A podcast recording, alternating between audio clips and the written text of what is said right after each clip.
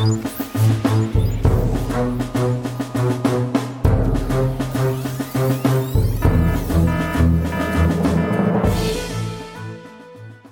ist das Universum und ich habe keine Ahnung, ob du oder ich die Begrüßung machen. Wir haben vergessen, uns das auszumachen vorher. Na du, weil du bist dran mit dem Thema. Echt? Haben wir das nicht im umgekehrt Hallo gemacht? und herzlich willkommen bei einer neuen Ausgabe von Das Universum nach der Sommerpause. Genau. Frisch und fröhlich und erholt sind wir zurück, oder? Ich weiß nicht, sind wir das? ich glaub, ich habe mir das vorher gerade überlegt. Ich glaube, der, der Urlaub hat irgendwie das, so den Erholungswert quasi bis Mitte Juni oder so ist es gekommen. Und dann mm, muss man noch drei Wochen anschließen, damit wir bis jetzt kommen. Ja, aber wie gesagt, wir haben, also die Sommerpause gab es ja für uns, für euch, die Hörerschaft gab es die nur bedingt, weil es gab ja Folgen, es gab kürzere Folgen als sonst, aber wir waren trotzdem nicht da von Juli bis jetzt. Also ich war zuerst weg, dann warst du weg, ich war Radfahren und ich war in Kroatien und du warst Bootfahren und warst sonst noch Ich war Bootfahren. Naja, oder warst du? Ja, oder? nein, das stimmt. Es, es, es ist aber trotzdem, es ist wahr, ich war Bootfahren. Es ist aber, kommt mir gerade so vor, als würde das Wort überhaupt nicht das reflektieren, was ich gemacht habe. Naja, du warst in dem Boot und das hat sich bewegt. Und bin gefahren, ja, das stimmt. Aber halt ohne Motor. Bist ins Wasser gefallen?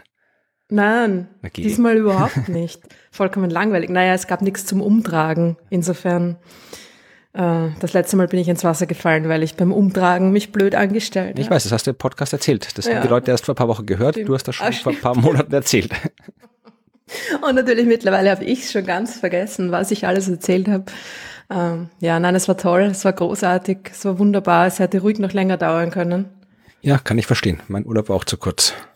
Ja, Es ist immer zu kurz. Warum macht man nicht einfach gleich länger Urlaub, wenn man eh weiß, dass es zu kurz ist? Ja, wenn, man, wenn die Welt nicht so funktioniert, wenn man Sachen tun muss. Wer hat das eingerichtet? Ja, ich weiß es nicht. Aber wer auch immer es war, schäbt's euch. Nein, aber es ist eh lustig. Ich habe dich schon vermisst, Florian. Ja, wir haben jetzt auch viel zu besprechen. Na, okay, ich wollte da ein bisschen Drama hineinbringen und Ja. du blockst das total ab. Nein, ja, ja, okay, dann, bitte das Drama. Also du hast mich vermisst, ich habe dich auch vermisst. Oh, das funktioniert nicht. Okay, wurscht. Back to work. Ja, es ist ja, war ja, war ja Emotion, nicht Drama. Ich dachte, es kommt irgendeine andere dramatische äh, Eröffnung. Du weinend zusammengebrochen bist an der Küste der Tode, weil du mich so vermisst hast und ich weiß nicht, was du das Drama vorgestellt hast. Okay, äh, machen wir weiter mit deinen Geschichten. Du bist dran. Ja, ja genau. Ich wollte sagen, wir machen noch, äh, ich überlege gerade, was es sonst noch so davor zu erzählen gibt. Ja, das äh, werdet ihr nicht mehr äh, mitbekommen können, wenn ihr das hört, weil es schon vorbei ist. Aber wir sehen uns ja morgen schon wieder. Also du und ich sehen uns morgen wieder, weil wir wieder neue Fernsehfolgen aufzeichnen. So ist es. Genau. Morgen und übermorgen und überübermorgen. Über übermorgen bin ich nicht mehr dabei. Ich bin nur morgen beim Vorbereitung dabei und dann am Mittwoch beim ersten Aufzeichnungstag in Graz. Beim zweiten bin Eh, ich weil du mit mir aufzeichnest. Ja, ja, genau. Hoffe, du bist vorbereitet. Wie immer, natürlich. Ja, und dann Naja. zweiten. Ja, ich Der gerne. Text war ja erst am Freitag fertig, also habe ich jetzt noch nicht so viel Gelegenheit gehabt. Einmal haben wir es schon geübt Mhm. auf der Bühne, in der Kulisse. Das war ganz lustig, am Freitagabend. Also für euch schon. Ach, hör mal, Mhm. auch mit diesen Daten, das hat ja sowieso keine Relevanz. Aber wir haben es einmal geübt, ja. Insofern ist jetzt nicht so komplett unvorbereitet. Ja, also vielleicht äh, ist ja der eine oder die andere bei der Aufzeichnung in Graz dabei. Ankündigen können wir es nicht mehr, oder vielleicht haben wir es davor schon mal jemand angekündigt. Aber vielleicht ist er aber dabei, dann sagt Hallo. Und ansonsten, ich hätte gern den zweiten Tag noch miterlebt, aber ich habe dann, ja, von Fernsehfirma zahlt mir keine Aufenthalt, wenn ich nicht arbeite. Also fahre ich wieder zu Haus, weil da hast du ein Planetarium auf der Bühne. Da bin ich schon sehr gespannt, wie das dann ausschaut. Ja, und ich bin erst gespannt, wie das funktionieren wird. Das passt es ja nur sehr knapp Bühne, rein. genau, ja, es sind bis zur ersten Sitzreihe ziemlich genau fünf Meter Platz oder ich glaube fünf Meter zehn oder so. Das heißt, wir werden, das Planetarium wird an den Kniescheiben der Menschen in der ersten Reihe irgendwie anliegen, mehr oder weniger. Ja, na, also ja, ich würde auch gern sagen, kommt vorbei, aber ihr, ihr werdet ja, wenn dann schon vorbeigekommen sein in der Vergangenheit, weil das ja schon war. Aber es wird sicher lustig. Es ist noch alles ein bisschen ähm, improvisiert und noch nicht ganz klar, wie das tatsächlich. Also wir haben schon einen Plan, ja, aber es ist noch nicht ganz klar, wie es in den Details und Einzelheiten dann tatsächlich. Ja, Über die Bühne gehen wird im wahrsten Sinne des Wortes. Vielleicht ist es eh besser, man schaut sich dann im Fernsehen an, weil die Leute, die im Publikum in Graz sind, die sehen das Planetarium vom Außen, weil alles andere drinnen stattfindet. Genau, also die, die aufgepasst haben, sich jetzt denken, Moment mal, fünf Meter Durchmesser, Planetarium auf einer Bühne, da passt doch niemand rein. Also es passen schon Leute rein, aber halt nur 20 bis 25 und sicher nicht 200 Leute, die da irgendwie im Publikum sitzen. Nein, die dürfen nicht mit rein. Also äh, es ist äh, sehr exklusiv diesmal. Aber es wird quasi nach draußen auf die Leinwand irgendwie mitgestreamt und ich bin ja, gespannt. aber das Planetarium steht ja zum Großteil quasi auf der Bühne vor der Leinwand. ja, da, ich bin gespannt, was es ihr treibt. lustig. Ja. Naja, und dann können wir ja eigentlich schon zu den Geschichten kommen. Also ich habe jetzt nicht irgendwie so wie sonst äh, eine Geschichte ausgesucht, weil ja in der Zeit, wo wir Urlaub gemacht haben, so viel passiert ist. Es ist ja wirklich viel passiert. Darum habe ich gedacht, ich mache so ein kleines Best-of dessen, was in den letzten zwei Monaten passiert ist am Himmel. Cool. Und wir fangen gleich mit dem Thema an, über das äh, wir oder du dann äh, auch bei der Aufzeichnung sprechen wirst. Morgen nämlich den Start von Artemis. Naja, den Nichtstart von Genau. Artemis. Mhm. Genau, das haben wir äh, auch mitverfolgt. In der Telegram-Gruppe wurde das immer live mitdiskutiert. Der erste Startversuch von Artemis, der Rakete der Mission, mit der wir wieder zum Mond fliegen. Artemis 1, der erste Versuch, wo Menschen nicht mit dabei sind, sondern nur die Raumkapsel und ein paar ja, äh, Dummies, die drin sitzen und die dann einmal um den Mond rumfliegen und dann wieder zurück zur Erde, um mal halt zu schauen, ob das alles geht. Und naja, äh, momentan hat die NASA festgestellt, es geht noch nicht so wirklich, weil der erste Start am 29. August, der wurde abgebrochen. Am 3. September war der nächste Startversuch, wurde auch abgebrochen. Ich glaube jetzt die Details, weiß ich gar nicht, irgendwas, sie wollten irgendwo flüssigen Wasserstoff tanken und da war die Dichtung nicht dicht oder irgendwie so, oder? Ja, genau. Also die technischen Details, na, die, die erfahrt man ja dann doch nicht so, aber die sind auch nicht so relevant. Was man wissen muss, ist, äh, Wasserstoff ist ausgetreten und das ist natürlich blöd, wenn das bei einem Raketenstart passiert. Ja, eh, Und aber dann hat man es nicht gezündet. Aber ich denke mir, das ist doch, also wenn da jetzt irgendwann weiß Gott was kompliziertes kaputt ist, aber so eine Dichtung, ich meine, da kann ich einen Installateur rufen, wenn mir am Klo die Dichtung nicht geht, dann müssen die das bei der NASA doch auch hinkriegen, dass das Zeug nicht rausrennt. Das kann doch nicht so ja, schwer vielleicht sein. haben die zu wenig Installateure beschäftigt, einfach bei der NASA. Das Ja, könnte schon sein. Ich meine, das wird schon, die werden schon wissen, was sie tun, aber trotzdem gerade so eine Dichtung beim Tanken, ja, dann, dann macht er halt irgendwie, keine Ahnung, äh, Silikon rund und fertig, oder? Ich, Ich, ich frage mich gerade, ob es da, was man kriegt ja dann irgendwie, wenn man so in der Öffentlichkeit steht, immer wieder so E-Mails und Anrufe von Leuten, was man be hätte besser machen sollen. Ich frage mich, ob das bei der NASA bei dem Start jetzt auch so war. Und wie viele Leute da dann angerufen haben und gesagt haben, spritzt da doch einmal mit der Tube Silikon rundherum. Sicher. Naja, weil, ich meine, das ist ein, das, das ist eine neue Rakete. Ja, aber- Die ist noch nie geflogen. Aber es da ist nicht- können tausend Kleinigkeiten schiefgehen. eh, aber es ist nicht die erste Rakete, bei der irgendwas betankt wird. Das müssen aber die Technik muss ja bekannt sein, wie man äh, flüssiges Zeug von außen nach innen in die Rakete kriegt. Naja, und dann ist eigentlich, scheint alles okay zu sein, ja, und du schaust halt auf den, auf den äh, Tankanzeiger mehr oder weniger und es geht halt dann irgendwie nicht ganz so schnell, wie es gehen sollte und du denkst dir, na gut, dann ist halt irgendwas, schaust vielleicht mal kurz, aber machst dir doch keine Sorgen und dann misst du die Wasserstoffkonzentration da in der Umgebung und denkst dir, ups, da ist jetzt mehr Wasserstoff rundherum. Das, was drin sein sollte, ist anscheinend nicht drin. Und dann musst du rausfinden, warum. Ne? Also es ist jetzt vielleicht auch nicht ganz so äh, offensichtlich, wo da genau der Fehler ist, weil das ist ja jetzt nicht irgendwie wie beim mm, Wasserhahn, beim Waschbecken ein Ding, was da angeschraubt ist auf der einen Seite und auf der anderen Seite und da fließt es durch, sondern äh, gut, ich bin ja keine Spezialistin für, Da kommt nicht irgendwie morgen, ja, Raketentechnik, aber da kommt nicht morgens vom Start so der Hausmeister hingeschlurft und dreht dann so den Hahn auf langsam. wa- wahrscheinlich doch, vielleicht war genau das das Problem. Nein, aber wir Naja. sind beide keine äh, Raketeningenieure, drum können wir da wenig sagen. Aber äh, auch wenn ich kein Ingenieur bin, bin ich Himmelsmechaniker und äh, habe deswegen mal geschaut, wie das jetzt lach nicht, das bin ich. Ich habe versucht leise zu lachen, aber es ging nicht. Extragalaktikerin klingt auch nicht besser, das klingt wie irgendwas aus einem Esoterik-Roman. Wirklich? Naja, Nein, Extragalaktiker klingt, klingt total professionell. Himmelsmechaniker klingt lächerlich. Leute, bitte, Voting. ja. Wir wollen eure Stimmen bis zum in nächsten der, Mal. In der aktuellen Folge des Science Busters Podcast habe ich ausführlich gesprochen darüber, was Himmelsmechanik ist und warum Himmelsmechanik eigentlich jahrtausende lang die Astronomie war und der ganze moderne Quatsch mit, der Quatsch nicht, aber der ganze neumodische, das ganze neumodische Zeug wie Extragalaktik erst so seit ein paar Jahrzehnten existiert. Also. Und warum hast du eigentlich kein Planetarium, wenn du dann der Chef vom Himmel bist? Ja, weil ich brauche Technisch unbegabt bin, sag's, sag's zurück. ja, das bin ich auch, aber ich habe mein, mein Planetarium existiert in meinem Computer, in meinem Kopf. Mm. Da kann ich mir Dinge visualisieren, die die dein Planetarium gar nicht schafft. Aber wir wollen, Genau, Wissenschaftskommunikation, ne, damit alle was davon haben. Aber wenn es nicht in meinem Kopf passiert, dann findet es nicht statt.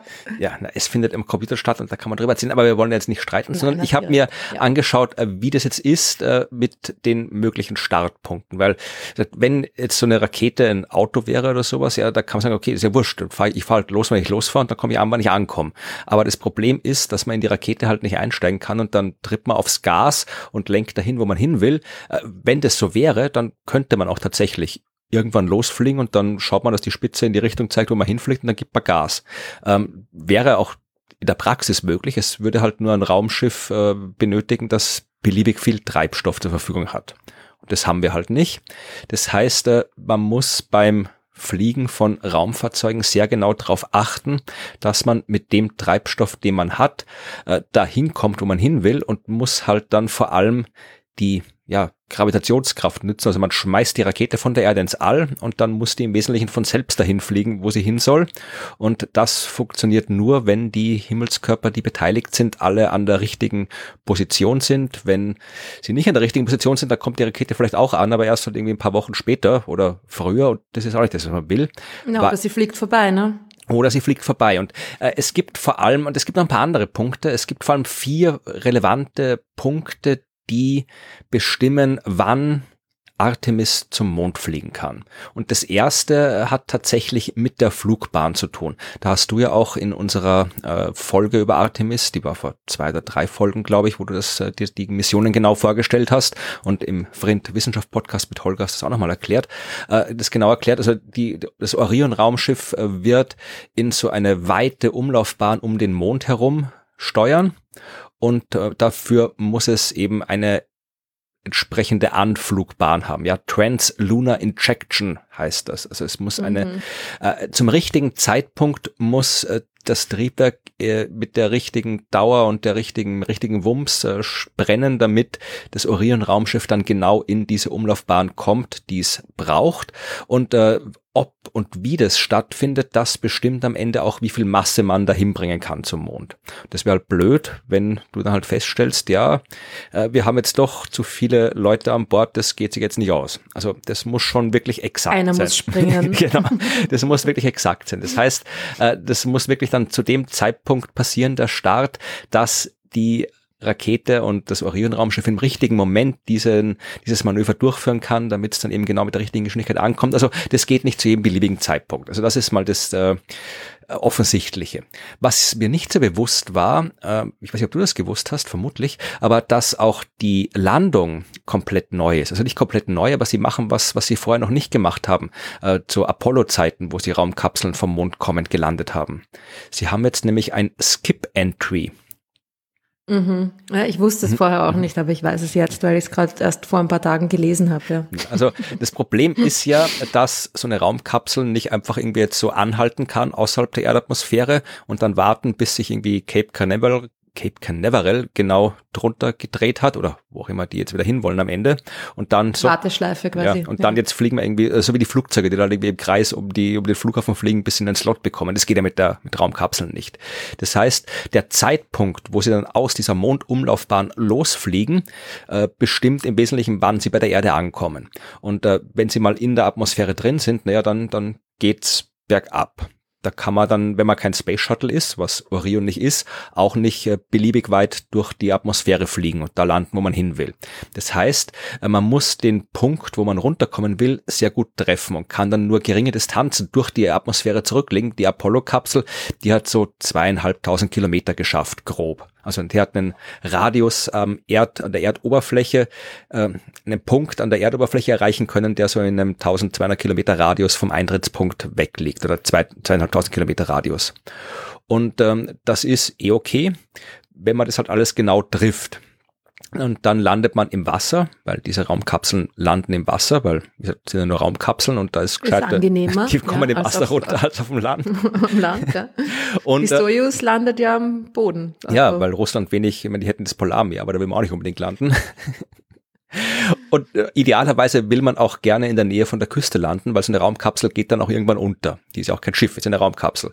Das heißt, da ist gut, wenn die äh, Bergungsschiffe nicht erst noch einen Tag lang irgendwie durchs Meer pflügen müssen, bis sie dort sind. Das heißt, die sollten idealerweise schon dort warten und das geht einfacher, wenn das in der Nähe der Küste stattfindet. Und da, aus all diesen Gründen ist es prinzipiell gut, wenn man mehr Distanz durch die Atmosphäre zurücklegen kann. Und das wird eben bei Orion probiert mit diesem Skip Entry, was vereinfacht gesagt heißt, man fliegt äh, in die Atmosphäre rein, wird durch die Atmosphäre abgebremst, aber man fliegt jetzt nur so ein bisschen rein beim ersten Mal und dann wieder raus, dann ist man langsamer geworden und dann fliegt man nochmal rein und dann bremst man quasi komplett ab. Also das ist eine mhm. sehr vereinfachte Darstellung des Prozesses, aber das führt dazu, dass man mehr Zeit hat für die Landung und auch mehr Distanz in der Atmosphäre zurücklegen kann. Bis so 8800 Kilometer kann Orion schaffen. Das heißt, die können dann wesentlich einfacher bis in die Nähe der Küste fliegen zum Landen, sofern sie eben zum richtigen Zeitpunkt vom Mond losgeflogen sind, wozu sie zum richtigen Zeitpunkt von der Erde starten müssen. Also auch das bestimmt das Startfenster. Und dann ein Punkt, der eigentlich offensichtlich ist, den mir aber, der mir aber gar nicht so bewusst war, ähm, die darf nicht im Schatten sein, die Raumkapsel oder nicht zu lange im Schatten sein, weil sonst hat sie keine Energie. Hm. Die hat ja Energie durch Solarmodule und mhm. die darf nicht länger als 90 Minuten ohne Sonnenlicht sein, sonst geht irgendwas. Oh wow, nicht. so kurz. Ja, das heißt äh, natürlich, äh, bei dem Weltall ist jetzt eh eigentlich kein Sonnenuntergang, es sei denn, du fliegst halt gerade so um die Erde rum oder so um den Mond rum, dass die Erde oder der Mond äh, vor der Sonne steht. Dann kriegst du kein Licht. Und ja. äh, das muss man vorher genau planen. Da muss man nicht nur berücksichtigen, wann gibt es diese Verfinsterungen für die Raumkapsel, sondern wie ist der Ladezustand der Batterie zu dem Zeitpunkt gerade. Und davon abhängend kann man dann auch die Flugbahnen planen. Ja, also wenn ich eine Flugbahn habe, wo ich gerade zu einem Zeitpunkt starte, wo dann irgendwie, weiß nicht, fünf Stunden später äh, da eine, so eine 90-Minuten-Phase kommt, naja, dann geht's nicht. Oder vielleicht geht's doch, wenn man vorher das irgendwie anders macht. Also das muss man alles berücksichtigen, damit die Raumkapsel nicht ohne Energie ist. Und der letzte Punkt, der wichtig ist, ist äh, wieder die Landung. Die sollte nämlich stattfinden, wenn es dort, wo die Kapsel landet, gerade Tag ist. Also es hat jetzt keinen himmelsmechanischen Grund, kann in der Nacht genauso runterkommen, nur dann ist es halt blöder für Findet die Schiffe, leichter, ne? wenn sie ja. da in der Nacht auf dem Meer rumfahren sollen.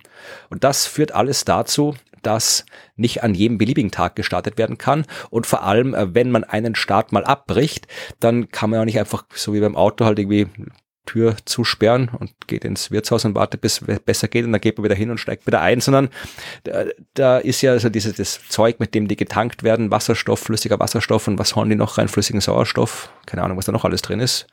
Aber das ist Zeug, das dann wieder auch ein bisschen rausdiffundiert, selbst wenn die Dichtungen nicht kaputt sind. Dann muss man wieder nachtanken.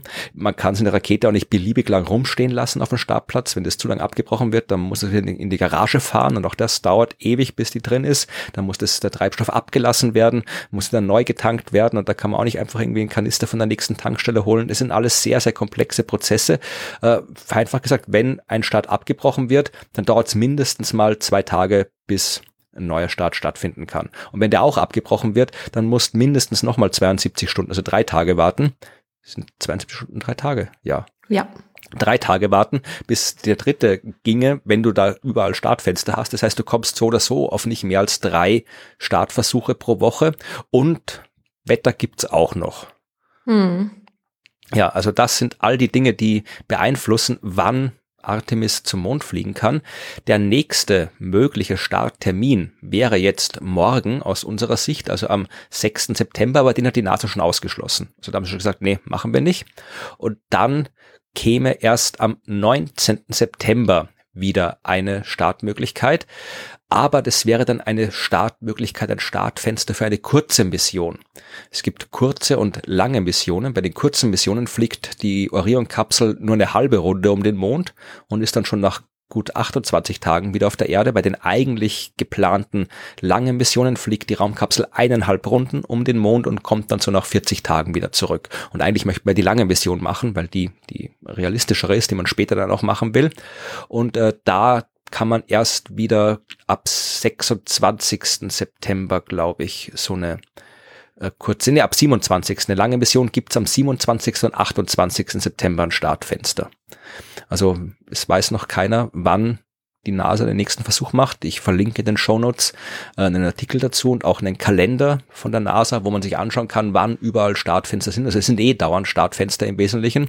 Also nicht dauernd, aber es sind genug. Aber es muss halt dann noch mal eins kommen, wo die Rakete funktioniert. Ja. Ich glaube, das ist schon, also irgendwie wäre ich sehr überrascht gewesen, wenn es jetzt schon funktioniert hätte. Aber ich meine, die Startfenster sind ja bis Juni 2023 schon, schon geplant ja. quasi. Ich glaube nicht, dass es so lange dauern wird. Ja. Wollen wir wetten? Dieses Jahr oder nächstes Jahr? Ich glaube dieses Jahr. Na gut, dann muss ich Pessimist sein und sagen nächstes Jahr.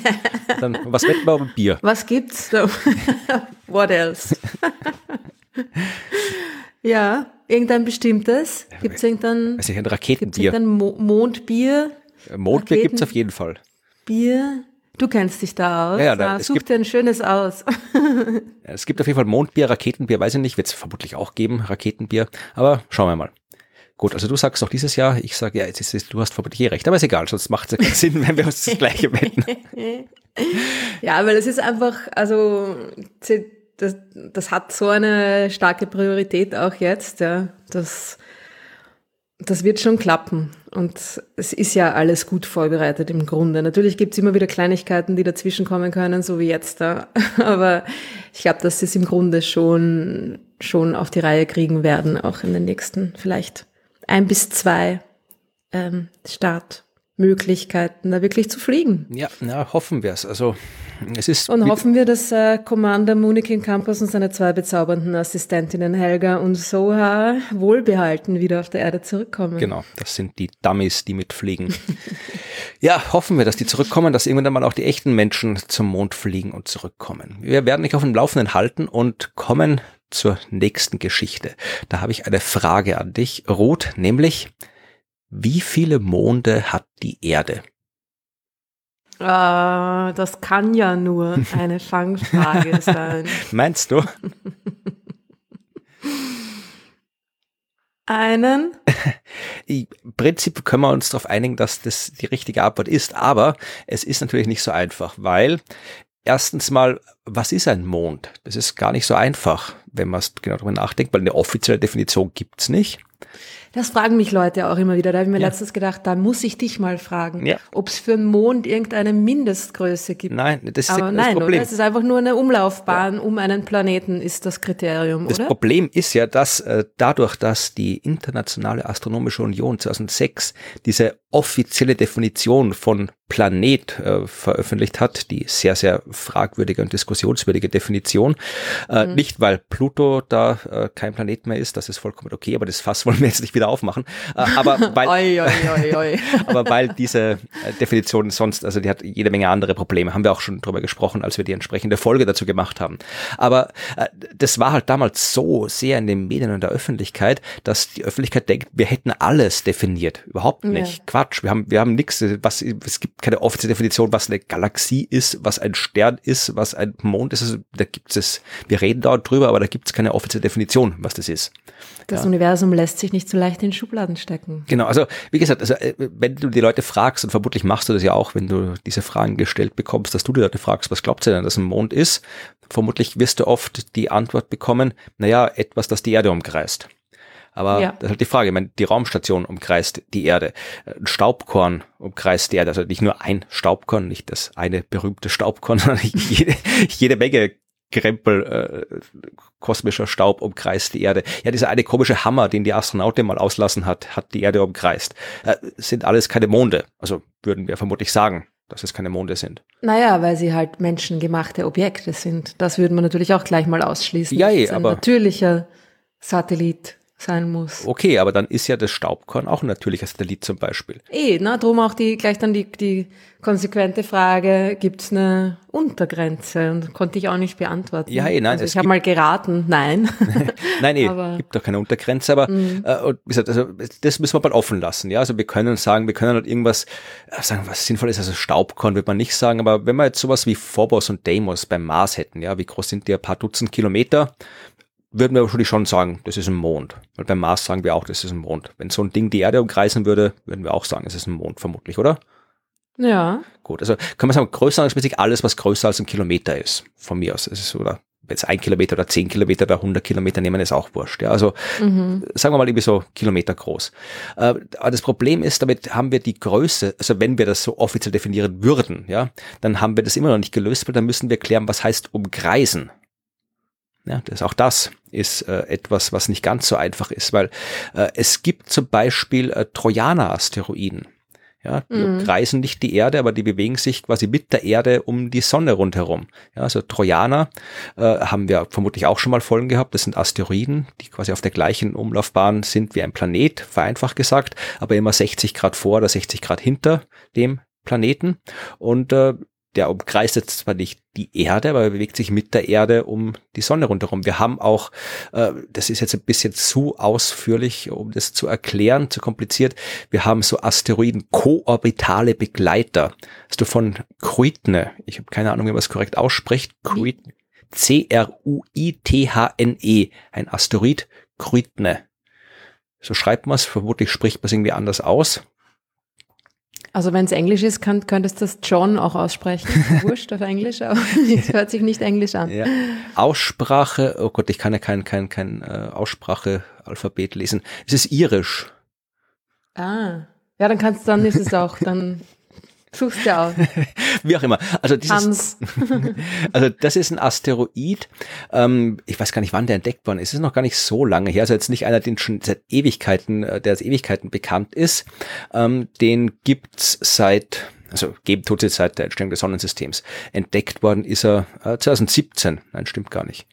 Ja, sowas, sowas könnte man vorher Da ist nachschauen. wieder mal jemand gut vorbereitet. 1986 ist er entdeckt worden. Und wie gesagt, das ist ein koorbitales Objekt. Der ist in einer 1 zu 1 Resonanz, sagt man. Das heißt, auch der bewegt sich mit der gleichen Geschwindigkeit um die Sonne wie die Erde, hat vereinfacht gesagt die gleiche Umlaufbahn wie die Erde, aber er bewegt sich jetzt nicht direkt um die Erde rundherum. Wenn du das Ganze anschauen würdest äh, von der sich bewegenden Erde aus, dann siehst du, wie dieser Asteroid einen scheinbar leeren Punkt im All, also einen Punkt auf der Erdumlaufbahn in so einer ja weiten nierenförmigen Bahn umkreist. Also der kommt immer wieder nahe zur Erde hin, dann geht er wieder weit von der Erde weg, dann kommt er wieder nahe hin, dann geht er wieder weg, aber er bewegt sich nicht um die Erde rundherum.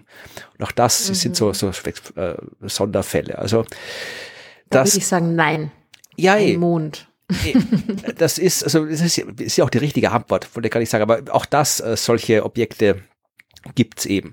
Ja, es gibt auch Monde, die vielleicht gar keine Monde mehr sind. Also es gibt ja auch die Theorie, dass damals, als der Mond entstanden ist, vor viereinhalb Milliarden Jahren, das war ja bei dieser Kollision zwischen der jungen, unfertigen Erde mit einem anderen unfertigen Planeten, so groß wie der Mars, die sind zusammengeclasht und aus den Trümmern ist der Mond entstanden. So jetzt die ganz einfache Version. Auch da gibt's Modellrechnungen, die zeigen, dass da nicht einfach diese Trümmer sich dann äh, sofort zu einem Mond, unserem Mond zusammengefügt haben, sondern dass da vielleicht zuerst ein paar Dutzend Monde waren, so kleinere, die dann erst im Laufe der Jahrmillionen zu einem großen Mond, unserem Mond zusammen kollidiert sind. Ist auch möglich. Dann hätten wir zumindest zeitweilig mehr gehabt. Und man Mhm. kann sogar, wenn man gerne möchte, argumentieren, dass wir gar keinen Mond haben.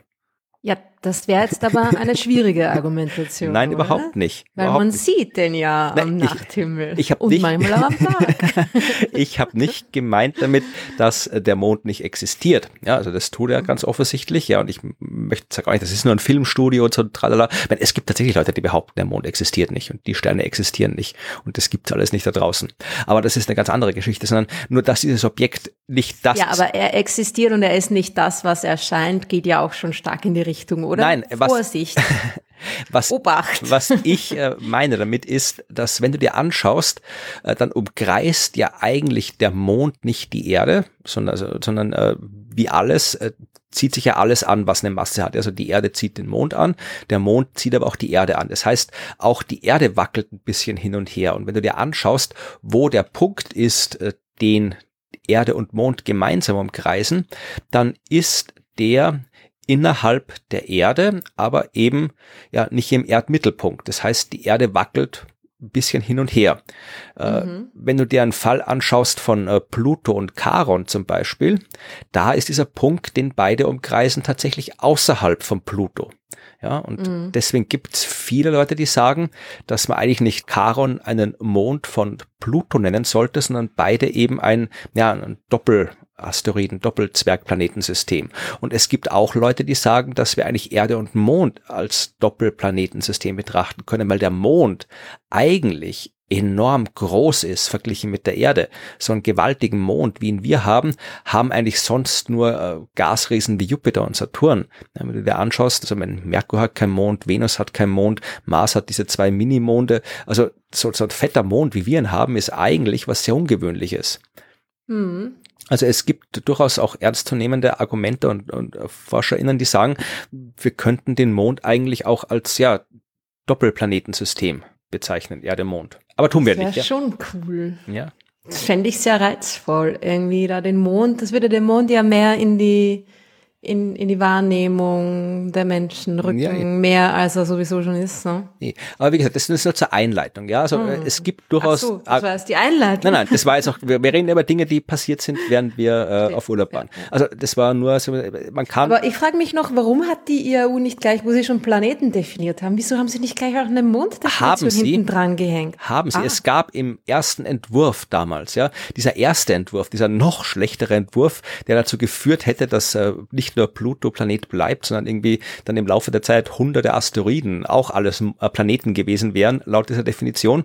Also dieser allererste Entwurf, der dann auch zu Recht äh, noch, noch vor der Abstimmung massiv umgearbeitet wurde, zu dem, dass eben Pluto kein mehr, kein Planet mehr ist. Dieser erste Entwurf hatte auch eine Definition vom Mond drinnen. Und die, äh, ich krieg's aus dem Kopf nicht mehr hin, aber im Wesentlichen äh, hat die darauf basiert, dass eben der Schwerpunkt, der gemeinsame Massenschwerpunkt der Bewegung innerhalb des massereicheren Körpers liegen muss. Also da Charon und Pluto wären kein Planet-Mond-System mehr gewesen, sondern Charon und Pluto wären beides Planeten gewesen. Das heißt, wenn die Definition durchgegangen wäre, dann wären sowohl Pluto als auch Charon Planeten geworden, dann hätten wir im Sonnensystem ein Doppelplanetensystem gehabt. Äh, So haben wir ein Doppelasteroidensystem, von dem wir noch viel mehr haben. Äh, Und der Mond der Erde wäre ein Mond geblieben, weil da der Schwerpunkt innerhalb der Erde liegt. Also das war, glaube ich, so die Grundlage dieser Definition. Aber diese Monddefinition ist dann mit der äh, Planetendefinition gekippt worden und in der neuen Version war dann die Monddefinition nicht mehr mit drin. Tja, Weil sie dann, weil dann die, weil sie schon genug Schwierigkeiten hatten mit der Planetendefinition, Ja. haben sie sich gedacht, das trauen wir uns jetzt nicht Ja, mehr. Das wir keine Ahnung. Nicht mehr an. Das war alles so hingehudelt, also die Planetendefinition war ja auch ein, war ja auch ein Mist. Aber wie gesagt, da gehen wir, das lassen wir aus, dieses Thema. Sondern schauen auf äh, eine Forschungsarbeit, die erschienen ist im August, als du noch Boot gefahren bist. Und zwar haben ein Schwung Forscherinnen äh, eine schöne Arbeit geschrieben, eine wirklich schöne himmelsmechanische Arbeit mit dem Titel Moon Packing Around an Earth Mars Planet. Das heißt, die haben einfach das gemacht, was man so in der Himmelsmechanik gerne macht, nämlich man schaut, was so geht.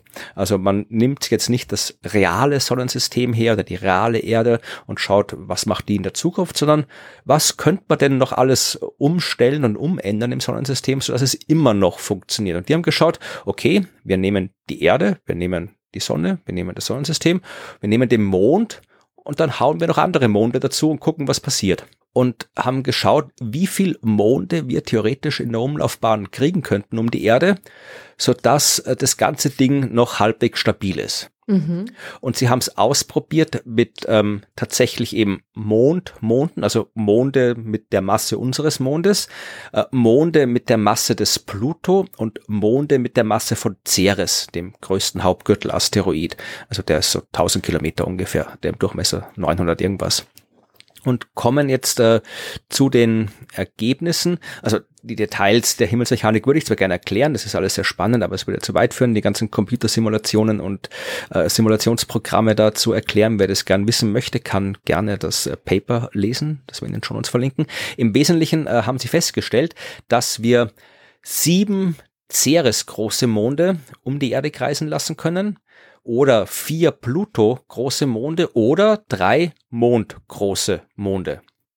Aha. Aber, und das ist, weil du kannst sie nicht beliebig nahe an die Erde schieben, die Monde, weil dann äh, würden sie durch die, durch die Gezeitenkräfte auseinandergerissen werden.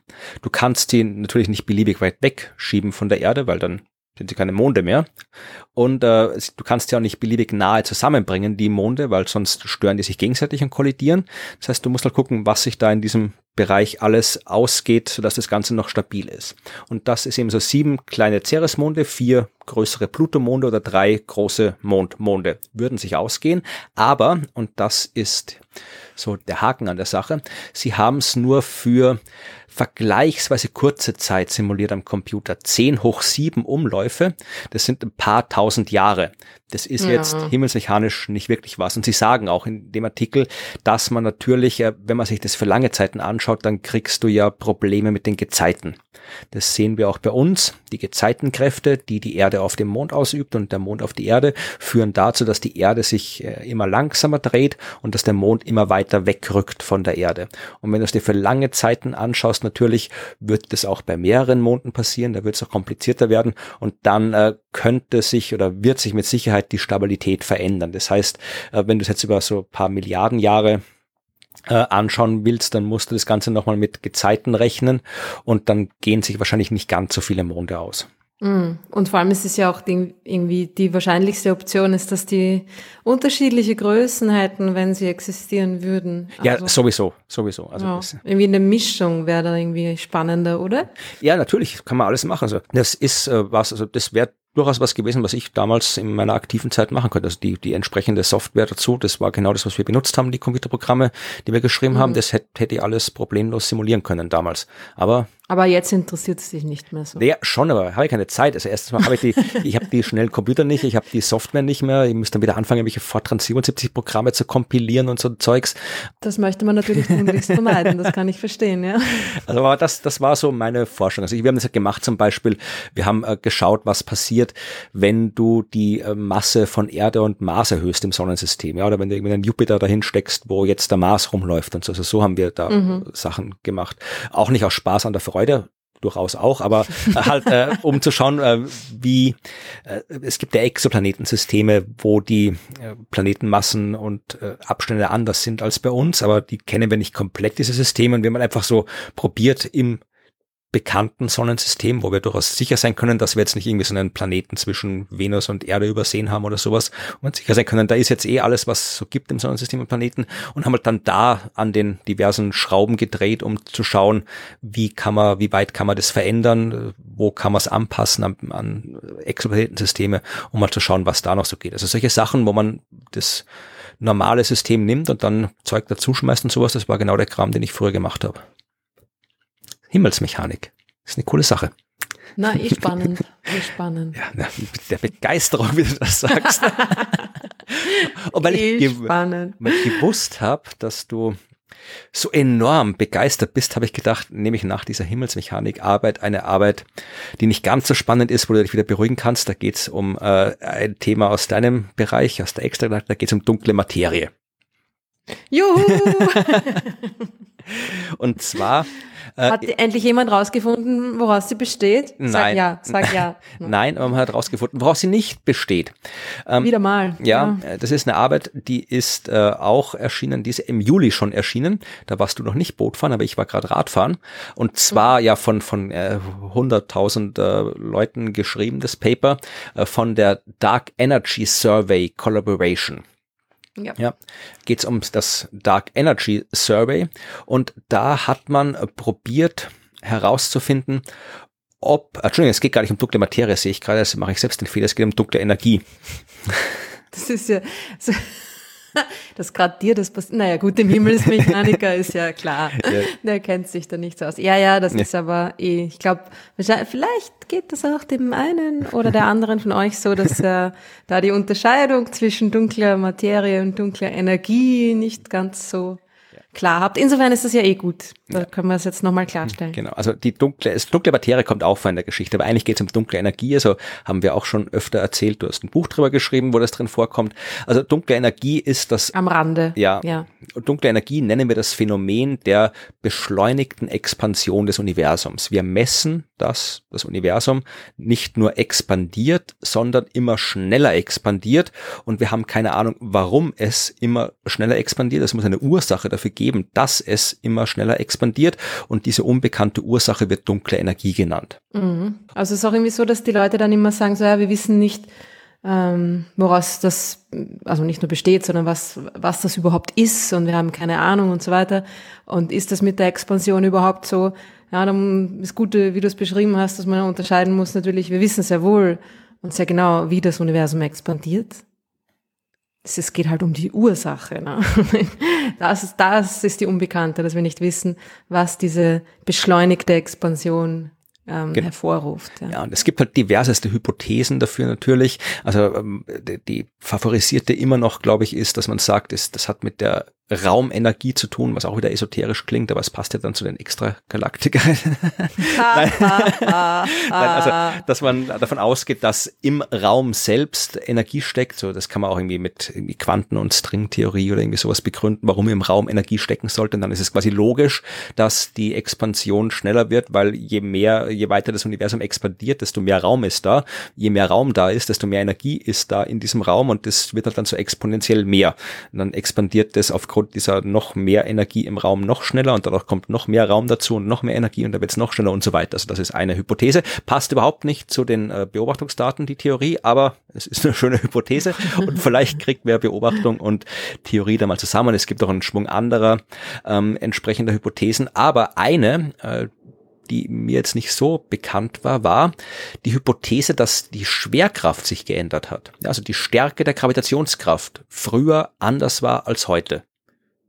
Aha.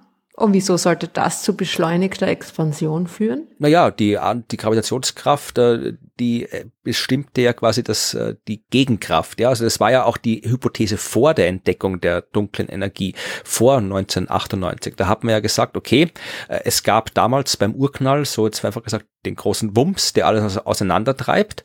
Und seit damals wirkt diesem, dieser Expansion die Gravitationskraft entgegen, die die Materie aufeinander ausübt. Und eigentlich sollte die Expansion dadurch immer langsamer werden. Und irgendwann bleibt die Expansion stehen und irgendwann kehrt sie sich vielleicht um und zieht sich wieder zusammen. Das war ja damals durchaus eine plausible Hypothese. Und bei den Messungen, die man gemacht hat, um zu messen, wie langsam das Universum jetzt wirklich expandiert im Laufe der Zeit, also man wollte die Abbremsung der Expansion messen, bei diesen Messungen hat man festgestellt, dass das äh, All beschleunigt expandiert. Also das hat man ja. gar nicht erwartet, diese Messung. Naja, und wenn die Gravitationskraft aber unterschiedlich stark ist, naja, dann ist die, die, die Bremse der Expansion unterschiedlich schnell. Und dann stimmt natürlich die Vorhersage auch nicht mit dem überein, was wir haben. Aber die Details kann ich jetzt auch nicht sagen. Aber hm. anscheinend kann man das damit irgendwie zumindestens erklären. Und ähm, das ist natürlich etwas, was eher unwahrscheinlich ist. Also äh, wenn die Gravitationskraft ständig sich ändern würde, hätte man das schon gemerkt. Äh, also wenn, dann kann es wirklich nur was sein, was auf sehr langen kosmischen Skalen stattfindet. Aber äh, ganz von der Hand zu weisen ist auch nicht. Also wir wissen ja nicht, was beim Urknall passiert ist. Wir wissen zwar ein bisschen was über das frühe Universum, aber wir haben diese ganzen fundamentalen Kräfte noch lange nicht letztgültig verstanden. Also kann durchaus sein, dass, äh, dass irgendwelche Naturkonstanten oder Kräfte früher anders waren als heute. Also das ist, kann man nicht ausschließen, sagen wir es so. Wir haben zwar noch nichts gemessen, was darauf hindeutet, aber man kann es nicht ausschließen. Und äh, deswegen schaut man in der Wissenschaft trotzdem hin.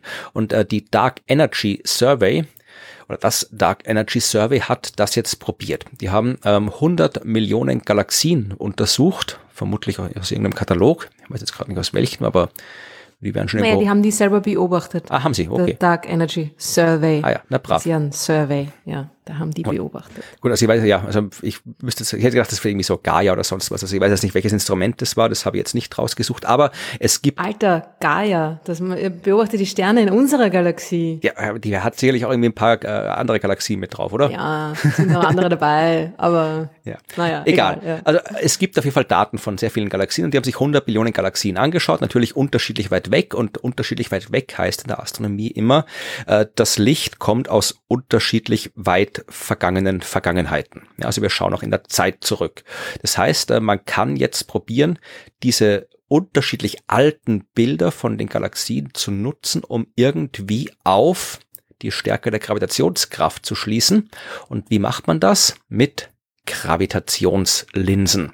Ja, das Mhm. haben wir auch schon öfter besprochen. Wenn Licht an Ansammlungen von Masse vorbeifliegt, dann krümmt diese Ansammlung der Masse den Raum, sagt Einstein, und das sagt auch zu Recht, weil es stimmt. Und äh, dadurch wird das Licht abgelenkt, und zwar umso stärker, je mehr Masse darum liegt. Und äh, da ist es auch egal, ob die Masse jetzt normale Masse ist oder ob das dunkle Materie ist, weil das Einzige, was wir über dunkle Materie wissen, ist, dass sie auch Gravitationskraft ausübt. Also das heißt, äh, da ist jede Menge Masse und die krümmt den Raum und dieser gekrümmte Raum verzerrt das Licht. Und diese Verzerrungen kann man messen und ich habe vorhin gesagt, je größer die Masse, desto stärker die Verzerrung, aber das ist ja nur ein anderes Wort für je stärker die Gravitationskraft, desto stärker die Verformung. Jetzt kann ich wieder mit äh, Methoden, die ich nicht im Detail wiedergeben kann, weil ich da kein Experte dafür bin, aber du kannst aus diesen Messungen, Beobachtungen der Gravitationslinseneffekte rechnen unter der Annahme, dass die Gravitationskraft eben nicht konstant ist, kannst du ausrechnen, wie sich sich denn geändert haben könnte. Und das Ergebnis ist, alles, was man beobachtet hat. Das geht äh, bis zu fünf Milliarden Jahre alten Galaxien, also nicht ganz bis zum Urknall zurück, aber schon ein ordentliches Stück zurück, äh, hat sich überhaupt nichts getan. Also Gravitationskraft, wenn die sich geändert hat, dann nur so minimal, dass man wirklich nichts davon sehen kann. Da bin ich beruhigt. Jetzt habe ich schon so, du hast schon so angefangen mit so einem äh, Crescendo, dass ich mir gedacht habe, da kam da tatsächlich irgendwas dabei raus. Naja, es ist ja durchaus eine interessante Information, dass diese Hypothese anscheinend nicht ja, ja, funktioniert. Natürlich. Ja, also natürlich. das bringt uns nichts. So, Noch dazu, wenn das, wenn da irgendwie was dran wäre, dann hätte man das ja vielleicht früher auch schon bemerkt, weil man hat ja durchaus ähm, davor auch schon Galaxien im frühen Universum untersucht. Ja, aber Und- da muss man vielleicht auch mit einer Hm. bestimmten, der richtigen Methodik dann hinschauen, dass man den Effekt sieht, weil das, du siehst ja dann oft nur das, wo du dann auch wirklich unter dem Gesichtspunkt hinschaust, weil wenn du davon ausgehst, dass eh alles so ist, wie du denkst, dass es ist, dann fällst du vielleicht nicht auf, sondern musst erstmal eine Methode brauchst halt eine reinschmeißen. sehr große Anzahl an Galaxien, damit du ein statistisch relevantes Ergebnis bekommst. Und das haben sie halt diesmal gehabt. Ja. Genau, also wir wissen jetzt, dass äh, die Gravitationskraft sich nicht so stark geändert haben kann, um damit die dunkle Energie zu erklären. Mhm. So, und dann müssen wir natürlich ähm, auch über neue Teleskope sprechen, die ihren Betrieb aufgenommen haben, seit wir in Urlaub gefahren sind. Sag bloß. Ja, und das machen wir auch, aber davor spreche ich noch über ein Teleskop, ähm, von dem ich noch nichts wusste. Ein Teleskop, das wirklich, ja, äh, toll sein wird, wenn es denn ins Weltall fliegt. Das Earth 2.0, das Erde 2.0 Teleskop. Hast du von dem schon gehört? Nein, Das ist cool. Also das Erde 2.0 Teleskop. von dem habe ich noch nie was gehört. Dieses Teleskop, äh, Earth oder ET-Teleskop, wird es auch gerne abgekürzt, oder ET, einfach nur, Earth 2.0-Teleskop. Das soll irgendwann Ende des Jahrzehnts äh, starten und zwar von der chinesischen Raumfahrtagentur. Die Chinesen bauen das und zwar oder okay. wollt's bauen. Es gibt äh, ein White Paper, 115 Seiten. Also wer sehr gerne technische Texte über Teleskopbau äh, und Teleskopspezifikationen lesen möchte, findet da sehr viel davon. Ähm, das Ding äh, ist äh, das, was China gerne bauen will, also so Chinas Antwort auf das James Webb weiß nicht, ob es so gedacht ist, aber äh, das wird auch eine sehr interessante Konfiguration sein. Das werden jetzt nicht so wie bei James Webb ein gigantischer Spiegel sein, also zwar auch, der ist ja auch nicht am Stück gebaut, aber trotzdem, äh, das sind sechs 30 Zentimeter Teleskope, die so ja zusammengeschaltet werden können, plus ein siebtes Teleskop, das äh, noch so ein bisschen extra arbeiten kann. Also insgesamt kommt dabei so ein äh, ja eineinhalb Meter Spiegel raus, was jetzt nicht dramatisch groß ist, aber auch nicht klein ist. Also das, dem kann man schon was anfangen. Und das dezidierte Ziel ist eben tatsächlich die Suche nach Planeten. Also mit dem, mit dieser Sechsteleskop-Konfiguration will man eben, ja, erdgroße Planeten finden. Und der siebte Spiegel kann verwendet werden, dass man dann noch so äh, Planeten findet, die nicht um Sterne kreisen, diese vagabundierenden Planeten, die Free-Floating Planets, also da weiß man auch nicht so viel drüber, da kennen wir zwar ein paar, aber jetzt auch nicht so viele. Und äh, der wird auch zu L2 fliegen, dieses äh, ET-Teleskop, also muss man dann aufpassen, dass die Chinesen, dass es nicht, dass es nicht ein bisschen eine Schießerei gibt zwischen James Webb und dem China-Teleskop oder so, wer weiß, was die eingebaut haben. Hast viel Space Force geschaut, gell? ja, oder, oder äh, wie hieß der andere Teleskop, äh, der, wie hieß der andere Film, wo die Nazis am Mond sind? Iron Sky. Da ah, gibt's ja. auch die, die Teleskope, die dann alle ihre Waffen auspacken. Ja, klar. Nein, also ich gehe nicht davon aus, dass es passieren wird. Aber äh, in diesem äh, technischen Paper waren ein paar schöne Simulationen drin, die sagen, also die werden vor allem Transits beobachten, ja, also so wie Kepler, damals das Kepler-Teleskop, also Helligkeiten von Sternen messen und aus den Variationen der Helligkeit kannst du halt rausfinden, ob da jetzt ein Planet drum, drum kreist oder nicht. Und die Simulationen zeigen, dass äh, bis 2030, ja, also schon ziemlich bald, nachdem das den Betrieb aufgenommen hat, wenn alles passt, äh, hat man knapp 30.000 neue Planeten gefunden, laut dieser äh, Simulation, knapp 5.000 erdgroße Planeten und äh, sagen sie ungefähr 10 bis 20 wirklich zweite Erden. Und drum auch der Name Earth 2.0. Genau. Also bin ich gespannt. Wie gesagt, China ist jetzt nicht so sehr der äh, PR verpflichtet oder fühlt sich nicht so der PR verbunden, wie es die NASA tut. Da erfährt man jetzt nicht so wahnsinnig viel über die Missionen. Auch nicht, wie da der Bau ist, wie der Planungsstatus ist. Also keine Ahnung, wann das genau passieren wird und keine Ahnung, was wir dann alles hören werden vom Start von der äh, Inbetriebnahme. Sicher nicht so viel wie bei James Webb, aber wenn es dann Forschungsergebnisse gibt, dann wird China das auch sicherlich der Welt mitteilen und dann, ja, bin schon gespannt, was passiert. Super cool. Wann, wann ist das geplant? Ja, Nochmal? Äh, ist noch nicht, auch nicht fix, aber wie gesagt, Ende des ah. Jahrzehnts irgendwann rum soll okay. das Ding starten. Ja, hm. also in den, Aber 30.000 ist, ja. ist gut. Bis jetzt kennt man ungefähr 5.000 ja, Exoplaneten. Also ja, also wenn wir mal gucken, schlecht. was halt, wie gesagt, was, was aus den Gaia-Daten noch rausfällt, was aus den James Webb-Daten noch rausfällt. Ja, also wir haben ja noch jede Menge Daten rumliegen. Aber ich sag irgendwann so 2025, 26 rum soll dieses äh, Earth 2.0 Teleskop starten und dann schauen wir, was passiert. Ja, aber kommen wir zu Anne. James Webb. Also es, wir hätten schon drei Folgen machen können mit allem, was James Webb rausgefunden hat seit unserer äh, Sommerpause. Daher kommt ja wirklich schon sehr, sehr viel. Und das ist ja nur quasi das, das Best-of, das am leichtesten, schnellsten auszuwertende Best-of. Und von dem, was wirklich alles geforscht wird, da wird es vermutlich unmöglich sein, das irgendwie sinnvoll aufzuarbeiten in seiner Gesamtheit. Aber ich habe das Gefühl gehabt, dass seit der offiziellen Inbetriebnahme mit der Präsentation der ersten Bilder, wissenschaftlichen Bilder, dass eigentlich fast jeden Tag irgendwie das Neues in der, in den Medien stand. Ja, ja. So. Da war schon viel los. Vor allem die ganze Geschichte hier mit dem ältesten Galaxien, ja, wo wir jeden Tag eine neue älteste Galaxie vorhanden war, oder jüngste Galaxie oder am weitesten entfernte Galaxie. Das habe ich das Problem schon oft genug gehabt. Älteste, jüngste. ja. Ältestes Bild der jüngsten genau. Galaxie. Ja. Aber wie gesagt, es gab einige coole Sachen. Also äh, Webb hat das erste Bild eines Exoplaneten veröffentlicht, also nicht per se, es gab davor auch schon Bilder von Exoplaneten. Äh, nicht viele, weil es halt verdammt schwer ist, Exoplaneten direkt abzubilden. Die umkreisen Sterne. Sterne leuchten, Planeten nicht. Stern und Planet sind beide verdammt weit weg. Der Stern ist sehr viel heller als der Planet. Das heißt, also dieses Licht vom Planeten zu trennen vom Licht des Sterns ist in so gut wie allen Fällen unmöglich mit der Technik, die wir derzeit haben. Es gab Sonderfälle, wo es geklappt hat. Das heißt, wir haben Bilder von Exoplaneten, die auch nur Lichtpunkte sind. Also man darf sich da nicht zu viel erwarten. Aber James Webb hat ihm jetzt auch sein erstes Bild gemacht äh, von einem Gasriesen. Ja, also zwölffache Masse von Jupiter. Also schon sehr groß. Und das ging auch, auch ein Sonderfall. Ja, das ist ein Gasriese bei einem extrem jungen Stern. Das, der ist erst 15, 20 Millionen Jahre alt, dieser Stern. Damit ist auch der Planet entsprechend jung und jung ist immer gleich heiß in der Astronomie meistens.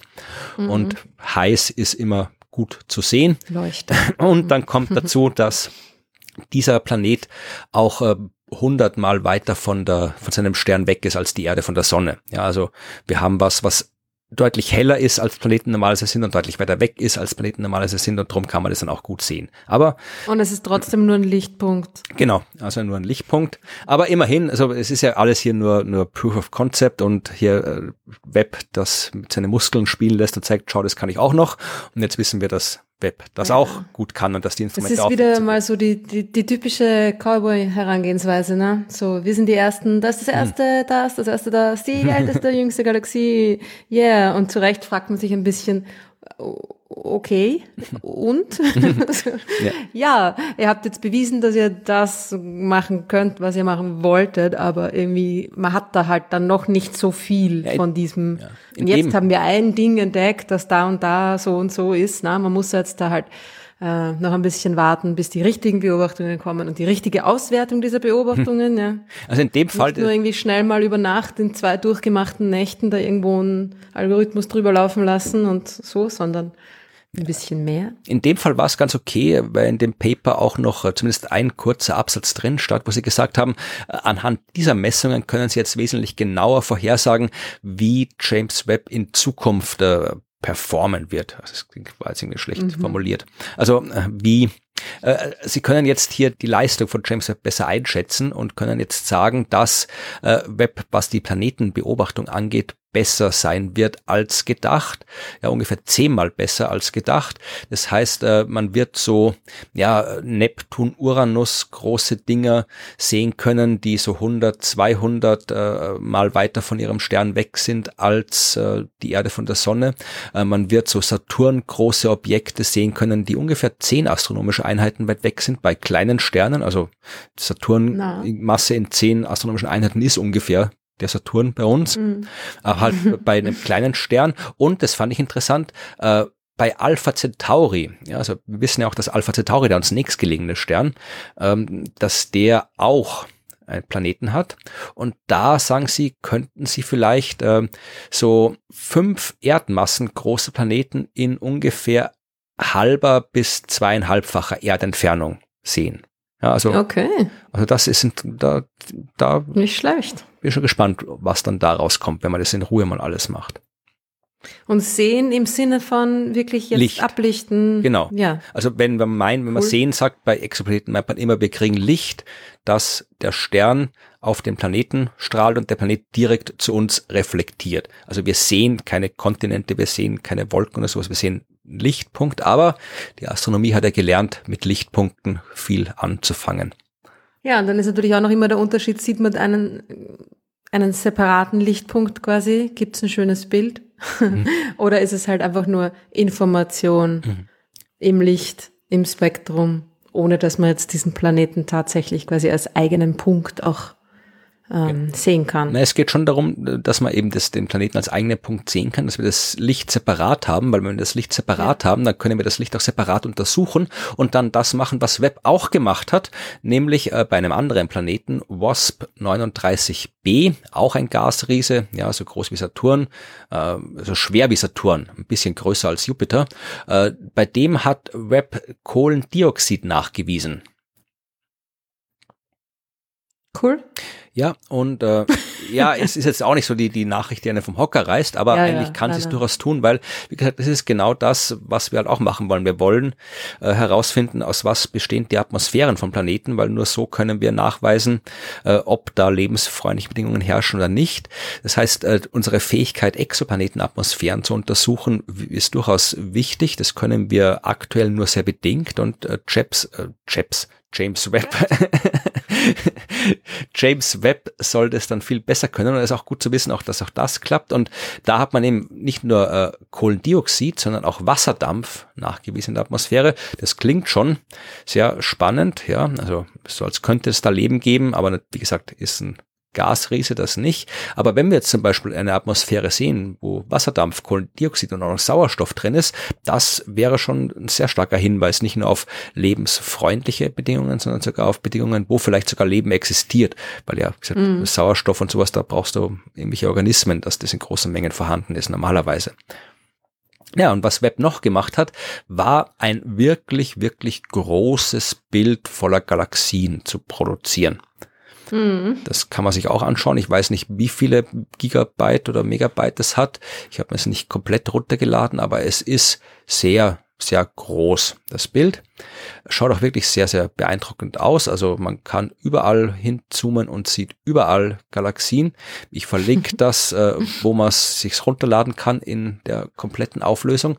Und äh, auch das war wieder eines der Bilder und den Nachrichten, wo es wieder hieß, dass man wieder eine Galaxie, eine früheste, älteste, jüngste, weiteste Galaxie gefunden hat, äh, mit Z von 14. Und da mich dieses Z immer verwirrt, ich bin es nicht gewohnt, Z äh, einzuschätzen, darfst bitte du erklären, was wir von einer Galaxie mit einem Z von 14 halten sollen. Na, Z ist einfach die Rotverschiebung. Ja, ne? Bis jetzt war das äh, die entfernteste oder mit einer anderen gemeinsam. Die entfernteste Galaxie war bei 11, Z11, GNZ11. Über die haben wir ja sogar ja. schon eine Podcast-Folge gemacht. Also jetzt ist irgendwie, dieser, dieses Z ist einfach der Faktor, um wie viel Male das Licht relativ zu seiner ursprünglichen Farbe, zu seiner ursprünglichen Wellenlänge, ins Rote verschoben ist. Also 14 ist dann der Faktor. So, so viele Male ist es quasi um seine eigene ursprüngliche Wellenlänge verschoben worden. Das ist viel. Durch die Expansion und, des Alls verschoben. Genau, genau. Und 14 ist natürlich ist äh, viel und dann gab es gleich die nächste mit irgendwie noch mehr, weiß nicht, was die Zahl war, und dann ist es gleich mal auch bis 20 hochgegangen. Ne? Nun muss man natürlich dazu sagen, dass das jetzt noch keine bestätigten genau. Messungen sind. Das sind nur eigen, also Rotverschiebungen. Das sind photometrische Rotverschiebungen, also ein bisschen geschummelt. Das sind Rotverschiebungen ist eigentlich ein, ein, eine spektroskopische Messung. Man misst das mit dem Spektrum des Lichts, also zerlegt in die unterschiedlichen Farben.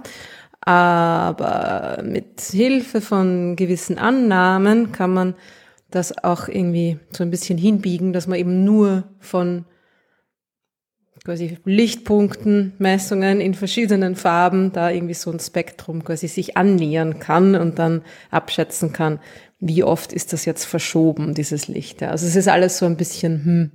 Ja, wir haben ja schon in den diversen Folgen darüber gesprochen, dass es sehr schwierig oder eigentlich unmöglich ist, Entfernungen anzugeben, wenn wir äh, zu weit in die Vergangenheit schauen, weil dann das Konzept der Entfernung keinen Sinn mehr macht.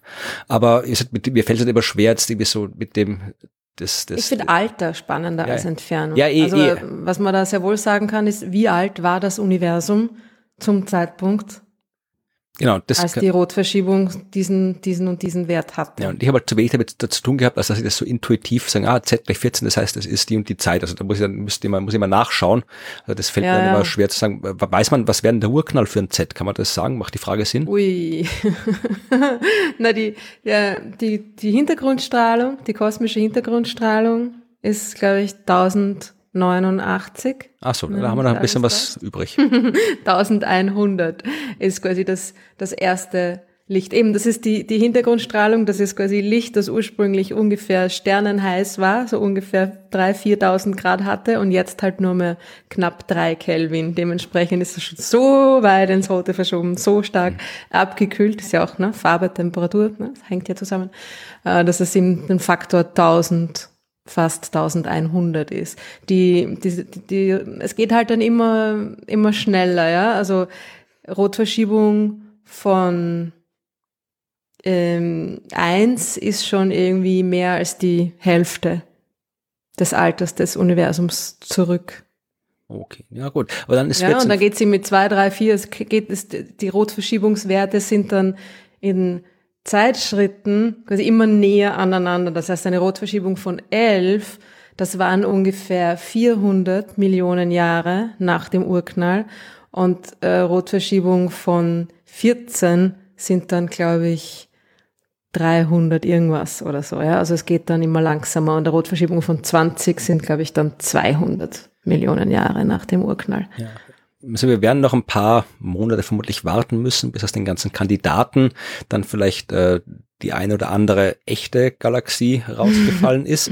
Ich habe aus diesem ganzen Wust an äh, Kandidatengalaxien mit äh, hohen Zs äh, vor allem diese rausgenommen aus zwei Gründen. Erstens, weil die Galaxie selbst einen schönen Namen bekommen hat. Also sie hat irgendeine absurde Katalognummer, ja, aber äh, die Autoren oder der, der Erstautor hat sie Macy's Galaxy genannt. Ja. Und zwar, weil seine Tochter. Findest du das schön? Ich weiß nicht. Ich weiß nicht, seine Tochter hat halt an dem Tag den neunten Geburtstag gehabt, wo sie das rausgefunden haben. Darum haben sie es mm. Macy's Galaxy genannt. Ja, pfuh, ja, weiß ich nicht. ich habe jetzt kein Urteil. Ich wollte es nur erwähnen, dass man es können ja machen. Also es ist halt, wenn man es, es gibt so viele Galaxien, da kommen wir mit allen Namen, die Menschen haben, sowieso nicht aus. Also wenn die das so nennen wollen, es muss, es muss ja keiner dran halten. Es ist ja auch nicht offiziell. Und Richtig. Sie können sie nennen, wie Sie wollen, ja. Genau. Und äh, das zweite ähm, Interessante an diesem Fall war, dass das Ganze aus dem Cosmic Evolution Early Release Science Survey ist, mhm. für das es natürlich ein Akronym gibt. Cosmic Evolution Early Release Science Survey. Das ist das SEERS für Seer. Okay, ich überlege mir gerade, was das irgendwie. Ja, Sears, du schreibst einfach C-E-E-R-S, also das heißt nix, ja. aber wenn du es aussprichst, sagst du Sears, also Sears wie die, die Seher. Die, die, die, die ah. schauen, die Seher, nicht die, die komische. Äh, na schau, na, so viel Kreativität hätte ich nicht gehabt, weil ich mir noch gedacht habe, wo, worauf willst du hinaus? Wo ist der? aber das ist doch ein Akronym, das irgendwie gar nicht wirklich ein Wort ergibt. Aber was dir gefallen wird, ist der Titel des Papers und der lautet nämlich A long time ago in a galaxy mhm. far, far away, a candidate Z14 Galaxy in early James W. Space Telescope CS Imaging. Ja, It's true. It's egal. It's, äh, wahrscheinlich ist halt, also die Star Wars Galaxie ist, ist nicht so weit weg, ne? Ja, weiß man das? Ja, das weiß man, weil irgendwie 200 Millionen Jahre nach dem Urknall da noch nichts mit Menschen und Zivilisationen gewesen sein ja, kann. Ja, weiß man das? Ja, Woher weiß, weiß man. das? Naja, weil sie in 200 Millionen Jahren das nicht alles ausgeht. Ja, warum nicht? Sie können keinen Sternenzerstörer in 200 Millionen Jahren nach dem Urknall bauen. Na sicher. Ja, aber der, der, der, der, der, wie, viel, haben die, den, wie viel Film, wie haben die gebaut in den Filmen von den Todesmonden da? Todesstern. Ja, aber wie lange brauchst du, bis sich auf einem Leben, auf einem Leben, auf einem Planeten überhaupt Leben entwickelt und la, la, und so weiter? Naja, guck mal, weiß ich nicht, keine Ahnung, wir, wir haben ja keine Ahnung, wie sich Leben entwickelt hat. Also ich will jetzt nicht irgendwie hier für die Realität von Star Wars argumentieren, gar nicht. Aber also ich traue mich zu behaupten, da lehne ich mich ein bisschen aus dem Fenster, dass das nicht möglich ist. Ja, wir haben, ja, stimmt eh zu. Aber jetzt mal rein zu, also aus, aus Sinne des, des, des Diskutierens. Äh, wir haben von, wie gesagt, vor 2000 Jahren haben wir noch quasi nichts gehabt an Technik. Jetzt äh, haben wir, waren wir schon am Mond vor 40 Jahren. Ja, also das ging flott mit der Technik. Und äh, dass, dass das Leben, intelligente Leben auf der Erde entstanden ist, das ist ja auch, aber das, es ging ja auch vergleichsweise schnell, wenn du so willst, wenn du das vergleichst mit dem anderen. Ja, also das Leben gab es auf der Erde ziemlich bald, nachdem die Erde entstanden ist. Und dann ist das Leben halt im Wesentlichen Milliarden Jahre lang vor sich hin gelebt ohne sich ja, und, war, und waren halt irgendwelche mhm. komischen Mikroorganismen. Dass dann irgendwie, dass wir Menschen rausgekommen sind, das kam dann erst sehr spät. Wir wissen nicht warum, warum so spät, aber es ging dann recht schnell. Ja, das waren halt irgendwie ein paar Millionen, hunderttausend Jahre. Und vielleicht gibt es irgendwas, vielleicht kann das früher genauso passieren. Also das, das wissen wir alles nicht. Also ja schon, aber es muss ich, du musst jetzt erstmal die erste Sterngeneration haben, die die ganzen Elemente erzeugt. Ja, aber die okay, ersten, das geht, das geht schnell, schnell ja. ja. Ja, aber die kommen ja erst, die kommen ja auch erst nach ungefähr 100 Millionen Jahren. Ja, aber es reicht ja schon wie eine Million Jahre. Uh. Man schaut schau an unsere ganze Entwicklung, das sind ein paar tausend Jahre und jetzt. Aber wie lange braucht dazu. so ein Planet, bis es sich bildet, um einen entstehen? Ah, das geht auch Wie lange braucht das wirklich? geht auch, das, das ist ja auch ein paar Millionen Jahre. Ein paar Millionen Jahre. Und wie lange braucht der dann, bis er quasi dementsprechend abkühlt und naja. eine wirklich feste Kruste entwickelt und ja, kein, und so und so ja. Aber die haben, vielleicht haben die ja bei Star Wars noch alle keine feste Kruste. Gibt's ja, aber da verbrennst du ja die Füße, da kannst du nicht drauf rumlaufen. Ja, aber das ist, da ist das nicht ein Handlungselement, äh, warum der Darth Vader so keucht dann dauert wegen der Lava? Ich habe die, die späteren ah. Filme nicht so im Detail gesehen. Da kann man sich eine neue Geschichte draus spinnen irgendwie. Ja. Also gut. Da gibt es doch Bücher drüber, oder? Die Leute, die das irgendwie schon überprüft haben müssen, ob das äh, wie und wann das tatsächlich, welche Galaxie das sein könnte, in der sich das. Ja, stell dir vor, Star Wars spielt in Macy's Galaxy. Oh Gott. Poor Maisie. ja, egal. Also, die wird ein schwieriges Leben haben. Ich stimme dir zu, dass es unwahrscheinlich ist. Ich wollte nur sagen, wir können sich ausschließen. Ja, da schon Star Trek kann man viel besser ausschließen, weil die waren sehr, sehr, äh, die, waren sehr viel genauer. Die haben gesagt, genau, ab ja, welchem Planet, ja Zeit. Also, ja, eh, genau. ja.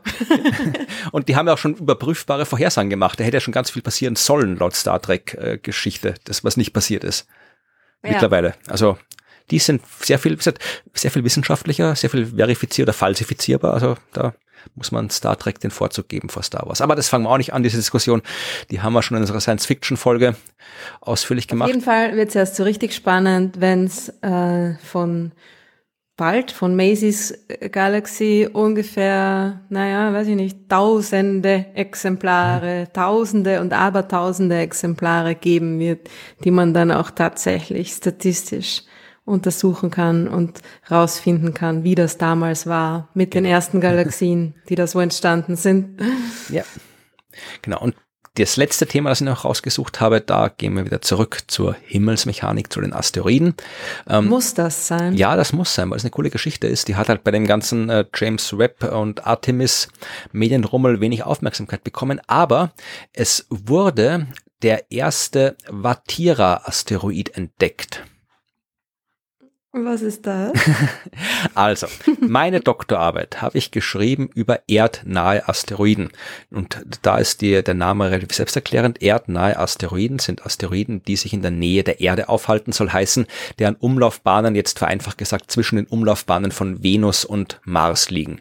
Also da mhm. dazwischen sind erdnahe Asteroiden. Äh, es ist aber auch durchaus möglich, dass ein Asteroid eine Umlaufbahn hat, die ihn innerhalb der Venusumlaufbahn bringt.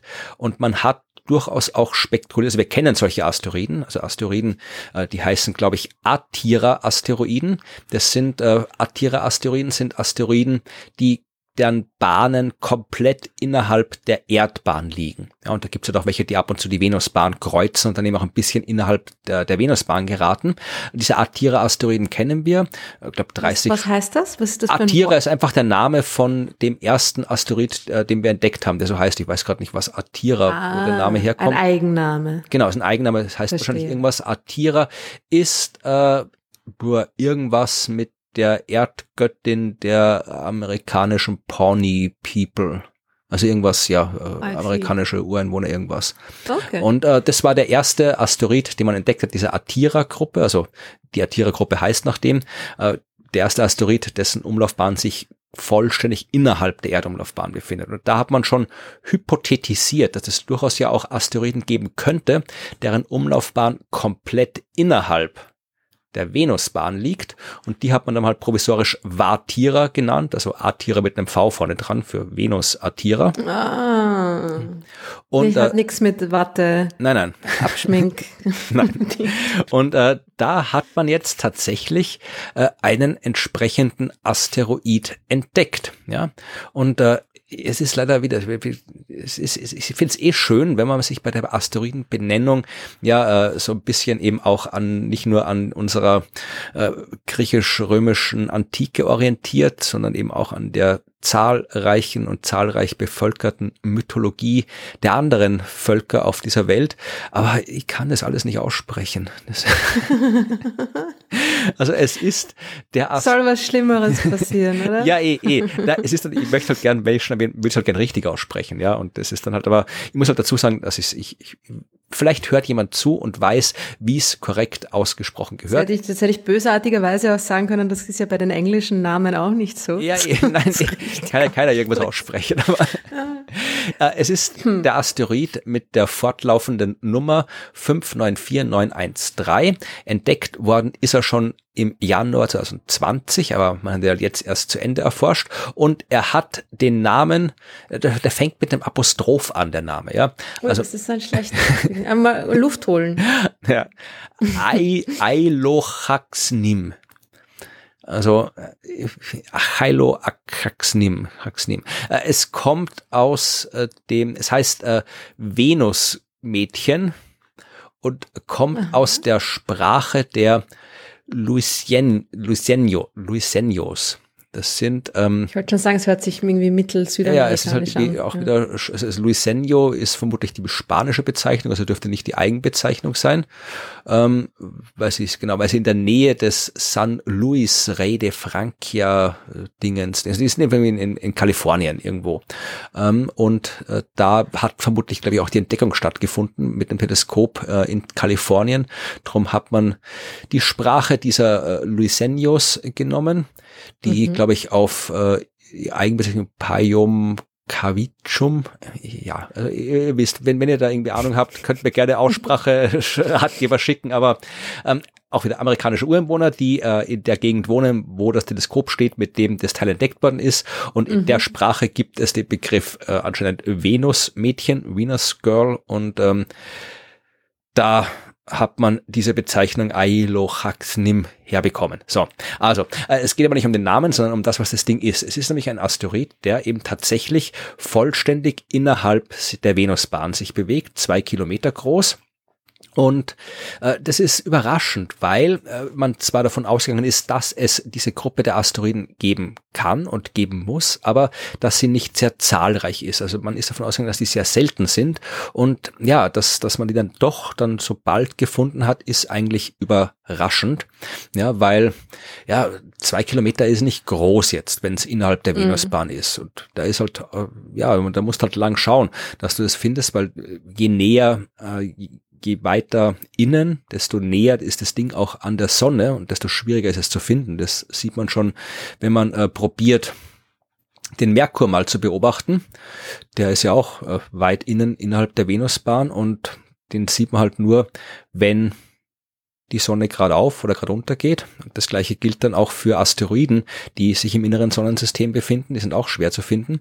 Also äh, ist es schön, dass man jetzt diese Gruppe gefunden hat. Äh, es gibt auch die Vermutung von Asteroiden, die innerhalb der Merkurbahn sich befinden. Das sind die Vulkanoiden, hat man die genannt.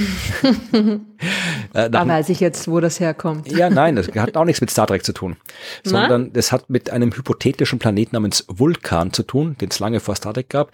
Das äh, war war der Planet, den man ins Feld geführt hat, als man äh, die Merkurbahn nicht verstanden hat. Ja, man hat ja wegen der Genau, ja. man hat ja damals äh, den, den, hat man den, den Neptun entdeckt, weil der Uranus sich nicht so bewegt hat, wie er sollte. Und da mhm. hat man ja aus den Störungen eine Sternstunde der Himmelsmechanik war das. Da hat Urbain Le Verrier, der große französische Himmelsmechaniker, rein aus den äh, aus den aus den Abweichungen zwischen Vorhersage und Beobachtungen der Uranusbahn berechnet, wo denn ein Planet sein muss, der genau diese Abweichung, diese Störungen verursacht und hat gesagt, da muss der Planet sein und da war dann auch ein Planet, da das war Neptun. das hat er wirklich gut gemacht. Ja. ja. Und äh, dann gab es aber zur gleichen Zeit eben auch äh, unerklärte Abweichungen in der Bahn von Merkur. Und ähm, hier äh, Leverrier hat damals gesagt, ja, was einmal geht, geht ein zweites Mal auch. Vielleicht ist da auch noch ein Planet innerhalb der Merkurbahn, der diese ähm, Abweichungen verursacht und hat auch gerechnet und hat dann eben auch da wieder einen hypothetischen Planeten namens Vulkan berechnet, eben vom römischen Gott, ja, Schmiede, heiß, Vulkan und so weiter. Und mhm. ähm, es gab, das ist, da gibt es ein cooles Buch, äh, ich weiß nicht, ob es auf Deutsch gibt, auf Englisch heißt es In Search of Planet Vulcan, äh, wo dann auch wirklich ganz viele Leute eben beobachtet haben und es gab auch viele Beobachtungen dieses Planeten, angebliche Beobachtungen. Bei manchen weiß man, dass es Quatsch war, bei manchen äh, weiß man, kann man nicht erklären, was da genau beobachtet worden ist. Also es gibt immer noch die plausible Hypothese, dass sich Objekte innerhalb der Merkurbahn befinden können. Vielleicht kein Planet, mit Sicherheit kein Planet, aber Asteroiden könnten da durchaus sein.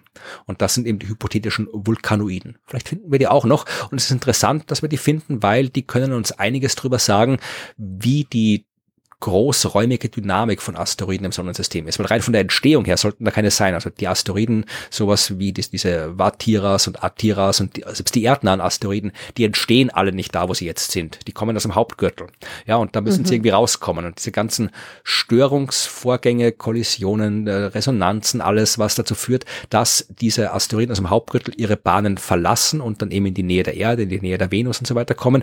Das ist an sich interessant, wenn man verstehen will, wie das Sonnensystem funktioniert. Es ist aber natürlich auch interessant, wenn wir wissen wollen, was Asteroideneinschläge angeht. Weil wie gesagt, alles, was auf der Erde einschlägt, ist ein erdnahe Asteroid und diese erdnahe Asteroiden gibt's nur aufgrund dieser Störungen im Hauptgürtel. Das heißt, wir wollen das schon verstehen, was da abgeht, damit wir auch besser verstehen können, äh, äh welche Asteroiden mit welcher Häufigkeit in unsere Nähe kommen können. Also die Entdeckung des ersten Vatira-Asteroids, ist durchaus eine spannende Sache. Und leider oder weiß ich nicht, äh, haben die äh, EntdeckerInnen dieses äh, Asteroids jetzt vorgeschlagen, diese neue Gruppe der innerhalb der Venusbahn Asteroiden nicht mehr Vatiras zu nennen, sondern der Tradition zu folgen, dass äh, die Klasse nach dem ersten bekannten Objekt heißt. Das heißt, es sind dann eben die Ailochaxnim Asteroiden. Eidoraxnimiden? ja, wie auch immer. Also das hat die Linguistik noch zu regeln, das ist das Problem. Aber ja, also auch ja. auf der Asteroidenfront gab es einiges, was passiert ist. Cool, aber nur weil es wir nicht aussprechen können, ist es natürlich trotzdem wert, diese Gruppe nach dem natürlich, natürlich, ersten ja. gefundenen wir, Asteroiden zu benennen. Und wir werden auch lernen, wie man es richtig ausspricht. Das war ja bei Oumuamua so, bei den ganzen anderen, also auch das. Ja, aber der war ja ein Raumschiff. Meine, das ist ja wieder eine andere Geschichte. Manchmal frage ich mich, warum ich diesen Podcast mit dir mache. Es gab übrigens auch eine Art. Es war deine Idee, es war deine Idee. ja, eh, es war auch eine gute Idee. Aber äh, das war übrigens eine Nachricht, die ich nicht äh, mit in den Überblick genommen habe. Es gab auch von Avi Löb, dem Typen, der da jetzt überall rumrennt, seine Karriere ruiniert, indem er erzählt, dass äh, Oumuamua ein Raumschiff ist. Der hat auch behauptet, irgendein Meteorit, der runtergefallen ist, jetzt im Sommer, glaube ich, war das oder davor. Äh, auch das soll ein Raumschiff gewesen sein. Der hätte jetzt gerne eine Expedition im geplant, eine Ozeanexpedition, um dieses Ding zu bergen, um allen zu zeigen, dass das ein Raumschiff war.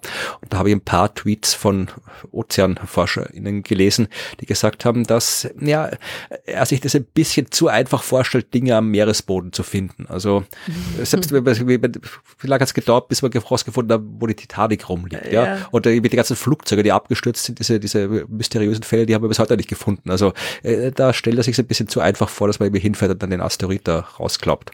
Aber das ist ja urpraktisch, weil wenn es einfach wäre, dann könnte man ja auch sagen, da ist nichts. Aber weil es schwierig ist, kann man ja, immer noch sagen, ach, den hat man einfach noch nicht gefunden. Ja. Man hat das Raumschiff noch nicht gefunden. Ja, also das war auch eine Arbeit, die rumgegangen ist. Also wie gesagt, das war jetzt wirklich nur ein ganz, ganz grober Überblick. Es ist noch viel, viel mehr passiert in der Zeit, in der wir Sommerpause gemacht mhm. haben. Aber das war jetzt quasi das Offizielle und alles andere ignorieren wir ab sofort. Also alles andere, was wir jetzt nicht erwähnt haben, ist nicht passiert. Ist, ist passiert.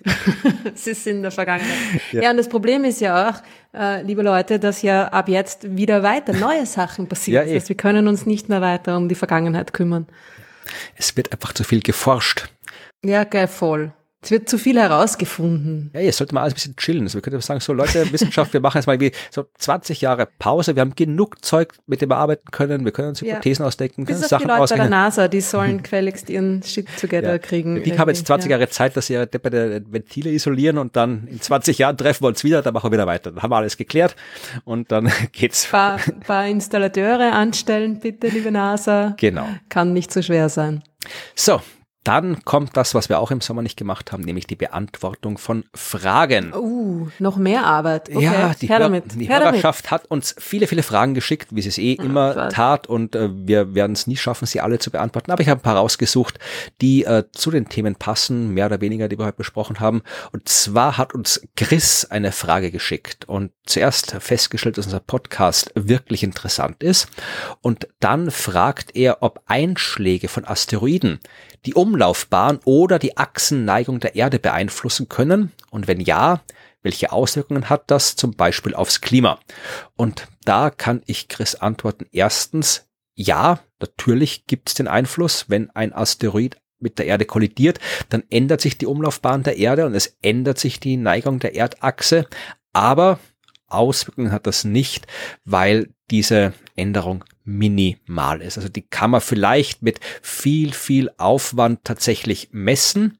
Ja, also die Umlaufbahnänderung eher nicht, die Änderung in der Achsneigung schon mehr. Da haben wir Techniken, sowas messen zu können. Wir können auch zum Beispiel messen, wie sie in China diesen drei Schluchten Staudamm gebaut haben. Da ist ja auch sehr viel Mhm. Wasser verlagert worden und solche Massenverlagerungen beeinflusst die Rotation der Erde, die Neigung der Erdachse. Das kann man messen. Also da, da, das, das sind aber wirklich Effekte, die so minimal sind, dass sie auf Alltag keinen Einfluss haben. Auf irgendwelche, irgendwelche Computeruhren müssen vielleicht minimal angepasst werden bei sowas. Aber ja, also damit tatsächlich die Umlaufbahn der Erde dramatisch oder deutlich merkbar verändert wird oder die Achsneigung deutlich verändert wird, muss schon etwas mit der Erde kollidieren, was größenordnungsmäßig so groß wie die Erde ist. Also da müsste der Mond mit der Erde kollidieren oder der Mars mit der Erde kollidieren.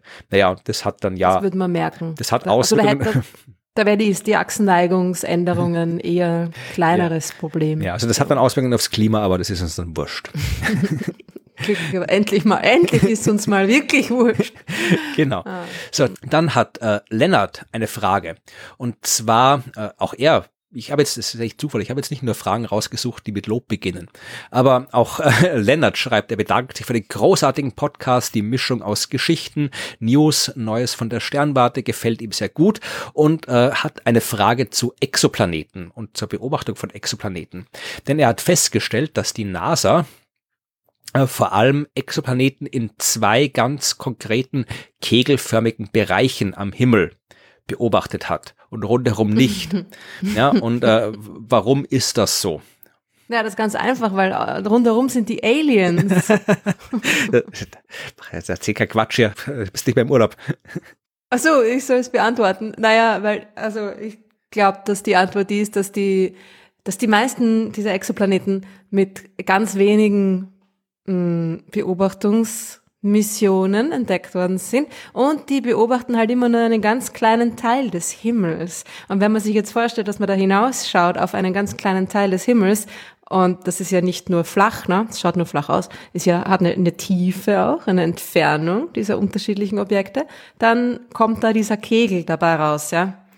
Ja, wenn ich ein kleines Stückchen am Himmel quasi nach, nach, nach, nach draußen, nach hinten, weiter weg, irgendwie ähm, äh, mit den Entfernungen entsprechend mir in 3D umwandle, dann kriege ich automatisch so eine, einen Kegel raus. Ne? Genau. Also die meisten Exoplaneten, die wir entdeckt haben, wurden mit dem Kepler Weltraumteleskop entdeckt und mit der Methode, wo man die Helligkeiten von Sternen beobachtet und aus den Veränderungen der Helligkeiten schließt, ob da ein Planet rumkreist oder nicht. Und das geht halt nur, wenn man sehr viele Sterne auf einmal für einen langen Zeitraum beobachtet, weil wir müssen genau im richtigen Winkel auf so einen Stern oder Planet schauen, damit wir überhaupt was sehen können. Das heißt, äh, bei vielen Sternen sehen wir den Effekt nicht, selbst wenn da ein Planet ist. Das heißt, da geht es nur um, um Masse, um Quantität. Wir müssen sehr viele Sterne auf einmal beobachten. Das heißt, da sucht man sich dann so ein Sternenfeld raus und schaut dahin die ganze Zeit im Wesentlichen. Ja.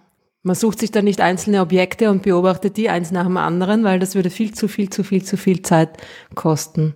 Und die hat man nicht bei Also- Teleskopen. Ich nehme an, diese Grafik, wo man sieht, wo die Exoplaneten sind, äh, die wird sich im Laufe der Zeit ändern, wenn neue Missionen neue Planeten entdecken, weil nicht alle schauen in die gleiche Richtung und das andere Teleskop schaut hierhin und so weiter. Also es werden neue Service, neue Beobachtungskampagnen dazukommen und dann werden wir auch den Himmel besser abdecken mit Exoplaneten. Aber momentan ist es halt noch nicht so. Ja, dann haben wir eine Frage zu Weltraumteleskopen. Und zwar ach Gott, das ist ja wirklich peinlich. Ich habe wirklich nur Fragen rauskopiert, die mit Lob anfangen. Ähm, Max schreibt uns, euer Podcast ist ein Lichtblick in der Medienlandschaft. Oh, und, danke Max. Ja, danke schön. Und wir sollen doch bitte mal eine Folge zum Roman Space Telescope yeah, machen. Das machen wir auf jeden Fall. Das ist nämlich eine coole Geschichte. Genau, also es gibt äh, von meinem Sternengeschichten-Podcast eine Folge über Nancy Roman. Das ist die Frau, die Astronomin, nach der dieses Teleskop benannt ist. Äh, da habe ich über das Teleskop selbst aber wenig erzählt. Das heißt, das ist etwas, was wir noch erzählen können. Und sowohl Nancy Roman hat ein cooles Leben gehabt und war eine coole Frau.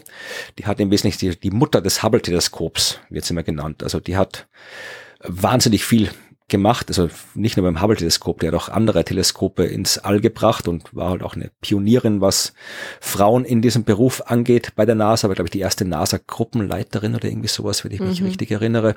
Also ist auch eine von den, wer sich das Lego-Set Woman in, in Woman of NASA, Woman of Space, nee, Woman of NASA. Women, Women, Women. ja. Florian. Ja, ach, ja, ja. Ja, ich, man, da merkt man, dass ich wirklich hauptsächlich Englisch lese und wenig Englisch spreche, ja, weil beim Lesen tut sich immer gleich. Aber Women ja, auf Nase, ja. Da ist sie auch mit dabei, die Nancy Roman. Also wer das hat, hat Nancy Roman schon mal gesehen. Und ja, sie hat jede Menge Ehrungen bekommen, spät in ihrem Leben. Aber das, äh, den Flug, den Start, die Wissenschaft des nach ihr benannten Weltraumteleskops hat sie dann nicht mehr miterlebt. Sie ist jetzt im äh, 2018, glaube ich, gestorben. Aber ja, ich bin gespannt. Vielleicht kannst du mal in den nächsten Folgen das Thema aufgreifen. Ja, da das wäre ein gutes Thema. Danke ja. für die Erinnerung. Das ist nämlich auch wirklich eine lustige Geschichte, wie ja. das zustande gekommen ja, ist. Genau. Und ja. Aber die verraten wir noch nicht. Mach mal. Danke, Max. Mach mal. Gut, und dann haben wir noch eine Frage von Benno. da ist ja gar kein Lob drinnen. Oh, sowas. ah nein, doch. Ich glaube, das mit dem Lob ist ja so, dass man, wenn man schon eine Frage stellt, dann fängt man zuerst mal mit Lob an, weil dann glaubt man, dass die Beantwortung nein, nein, ähm, äh, wahrscheinlicher wird. Oder? Es ist eh alles okay. Benno hat das Lob an den Schluss der Frage gestellt.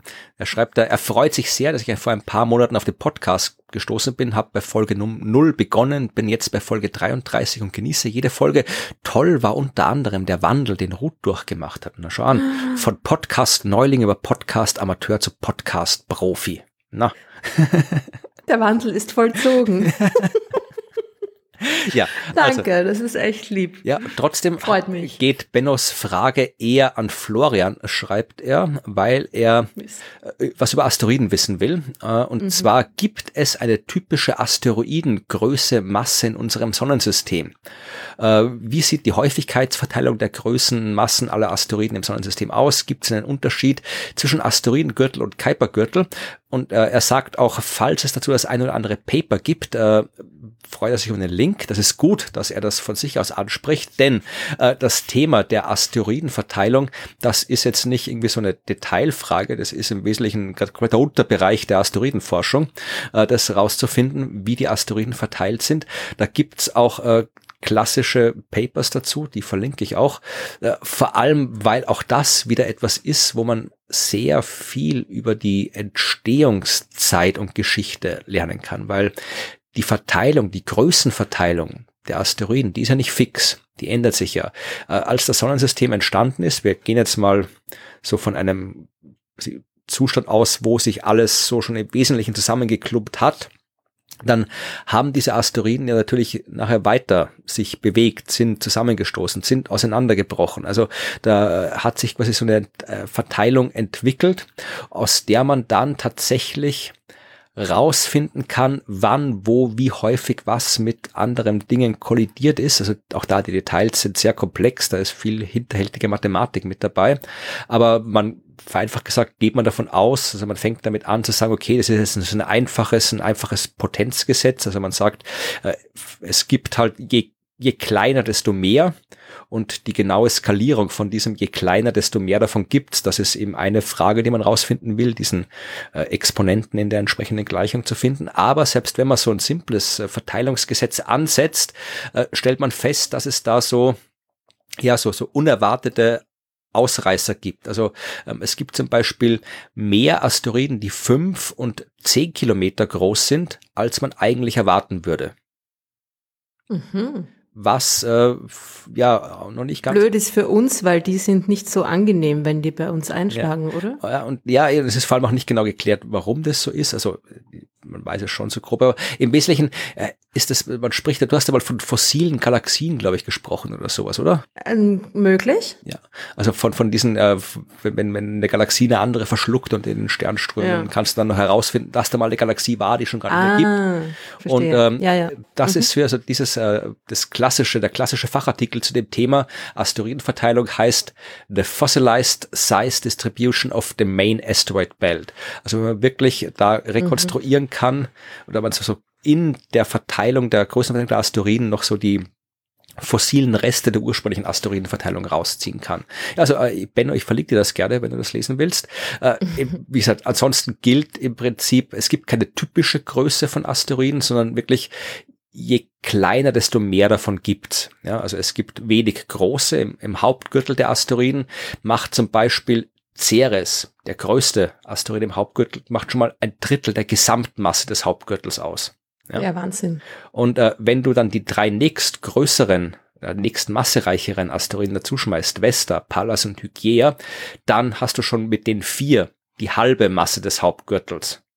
Ja, das heißt, ähm, äh, dann kommen noch irgendwie eins, zwei, drei dahinter hast du, die sind, machen nochmal drei Prozent der Gesamtmasse aus. Ja, also sehr wenige Objekte machen einen sehr großen Teil der Masse aus und dann kommen sehr, sehr viele die dann halt jeweils nur einen sehr winzigen Teil der Masse ausmachen.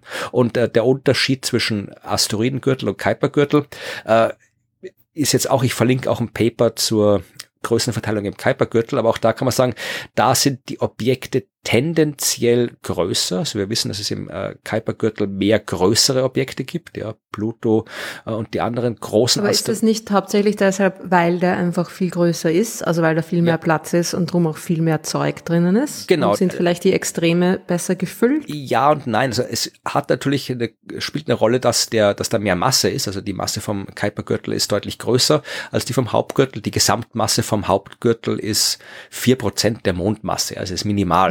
Beim Kuipergürtel sind es ein paar Mondmassen, glaube ich, was da, mhm. hab's nicht genau, da sind es ein paar Erdmassen, aber auch nicht dramatisch viel groß. Äh, der Grund, äh, der Hauptunterschied ist, dass das weiter weg ist, äh, dass die sich wesentlich langsamer bewegen dort, dass auch sehr viel mehr Platz, wie du gesagt hast, zwischen den Objekten ist. Das heißt, die stoßen weniger oft zusammen, wachsen daher nicht so schnell, was kontraintuitiv klingt, aber bedeutet, dass dort quasi sehr viel mehr unfertige Planeten rumliegen. Ja, also diese ganzen, mhm. sowas wie diese ganzen großen Asteroiden da draußen, wie eben Pluto und die anderen, das sind halt alles unfertige Planeten. Im inneren Sonnensystem werden die halt dann zu einem Protoplaneten angewachsen und äh, werden halt dann mit irgendwas kollidiert oder übrig geblieben, wie halt die Planeten, die wir jetzt haben. Und da draußen hängen halt die unfertigen Protoplaneten rum, weil die nie die Chance gehabt haben, oft genug zu kollidieren, um halt dann groß genug für den echten Planeten zu werden. Und darum sind die da ein bisschen größer da draußen. Das hört sich auch ein bisschen so nach Sozialdrama an. ja. Ja, das waren die Fragen, die ich jetzt rausgesucht habe. Und wenn ihr auch Fragen habt, dann schickt sie uns einfach an fragen.universum.at und dann kommen sie in den großen Fragenfundus und irgendwann ziehen wir sie raus und beantworten sie. Oder werfen sie wieder zurück, ja, ja wie gesagt, nicht beantworten können. Es passt nicht jede Frage zu jeder Folge. Wir haben nicht bei jeder Frage die entsprechende Antwort. Oft hätten wir vielleicht eine Antwort, aber da weiß ich, oh Gott, da muss ich jetzt drei Stunden recherchieren, da habe ich jetzt keinen Bock drauf äh, oder die Zeit nicht dazu. Also es, es, es kommen immer Fragen und immer Antworten, aber wir können nicht versprechen, dass alle Fragen zeitnah beantwortet werden. Ja, und was auch Sommerpause hatte, aber jetzt nicht mehr und was auch äh, wie ich gerade feststelle, mit Fragen und Antworten zu tun hat dieses Mal, ist Neues von der Sternwarte. Auch Evis Sommerpause neigt sich dem Ende zu. Und bevor es mit dem neuen Semester Astronomie auf der Sternwarte losgeht, haben wir noch einmal kurz darüber gesprochen, was denn im Sommer akademisch passiert ist bei ihr. Das hören wir jetzt. Wir sind bei Neues von der Sternwarte mit Evi. Hallo Evi. Hallo Florian. Wir sind zurück aus der Sommerpause. Es gab jetzt ganz lang nichts Neues von der Sternwarte, weil es auf der Sternwarte Sommerferien gab. Aber ja, genau. du hast trotzdem akademische Dinge erledigt im Sommer. Du hast dich verteidigt. Warum und gegen wen hast du dich verteidigt? Weil so wie du das sagst, klingt das ja gleich einmal sehr wild, ja. Äh, es war Ende Juli, habe ich jetzt endlich meine Defensio gehabt, und zwar von meiner Masterthesis. Ende Juli was, oder? Äh, ja, stimmt, Ende Juni, ups. Ja, es ist noch so. Ähm, einerseits ist es lang her, andererseits ist es noch ganz frisch im Gedächtnis. Ähm, genau, also ich mache ja, also habe die Masterthesis geschrieben, ähm, eben über äh, im Bereich Wissenschaftskommunikation. Und wenn man ja dann sein Werk vollendet hat, dann muss man das ja dann auch noch einmal verteidigen und sagen, warum das ganz toll ist, was man da gemacht hat. Ja, also über das Konzept der Defensio, das kenne ich äh, nur von meinem Studium von der Doktorarbeit, also die Diplomarbeit, habe ich einfach eine Prüfung gemacht und die Diplomarbeit geschrieben, dass das jetzt irgendwie auch bei den äh, Kursen allgemein üblich ist, dass man das irgendwie so, so Diplom und Doktorarbeit gibt's alles nicht mehr. Es gibt jetzt wieder noch Master und PhD und so weiter, aber dass das da jetzt wirklich üblich ist, äh, hat mich überrascht, weil das nur von der Doktorarbeit kannte und da auch eigentlich nur aus dem Ausland. In Österreich war das zu meiner Zeit selbst da noch nicht wirklich üblich. Aber was genau, also was genau heißt da verteidigen? Ja, also für, für mich war es ja auch neu. Ich habe noch einen Oldschool-Magister ja auch und da war es auch nicht üblich, also in, das in der Art zu verteidigen. Und zwar geht es da halt wirklich darum, dass man ähm, seine Arbeit erstens präsentiert, also was man eben gemacht hat, ähm, welche Theorien man sich angesehen hat, wie man an das Thema herangegangen ist, welche ähm, für die empirische Arbeit, ähm, welche Methode man da herangezogen hat und auch warum vor allem. Also es ging auch immer um die Begründung. Äh, ja, und das alles dann eben, also auch in einer Präsentation zu machen, das war für mich eben auch neu und ich hatte eigentlich auch irgendwie so, ja, keine Ahnung, was da genau auf mich zukommt, beziehungsweise eben auch, was sich die halt genau erwarten. Wer sind die? Die, ja, genau. ähm, ja, ich würde es mal eine Art Jury nennen. Also das ist eben einerseits war meine Betreuerin dabei, dann natürlich die, ähm, ja, die Lehrgangsleiterin und also es waren drei Personen, drei Damen waren da anwesend, die ich an und für sich ja eh auch schon aus dem Studium kannte.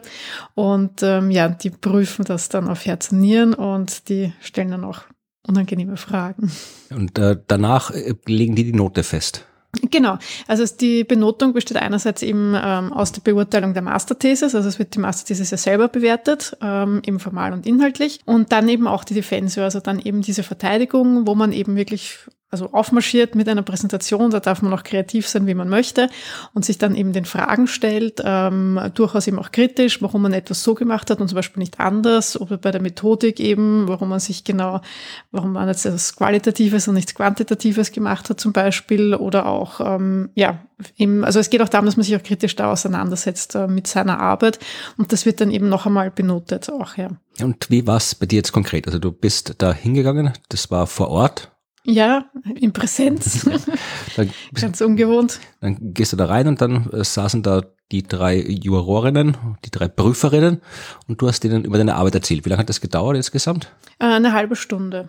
Genau, also es war, ich war furchtbar nervös, muss ich jetzt auch mal sagen. Ich war schon lange nicht mehr so nervös. Ich wusste gar nicht mehr, dass ich so nervös sein kann für etwas.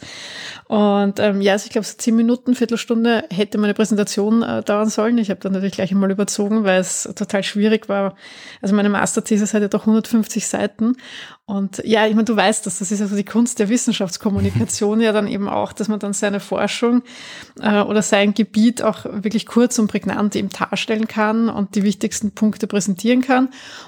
Und äh, genau, das heißt man 20 Minuten Präsentation und dann 10 Minuten habe ich mich dann den Fragen gestellt. Ja. Und hast alle Fragen beantworten können. Waren gemeine Fragen dabei? Hast du was nicht gewusst?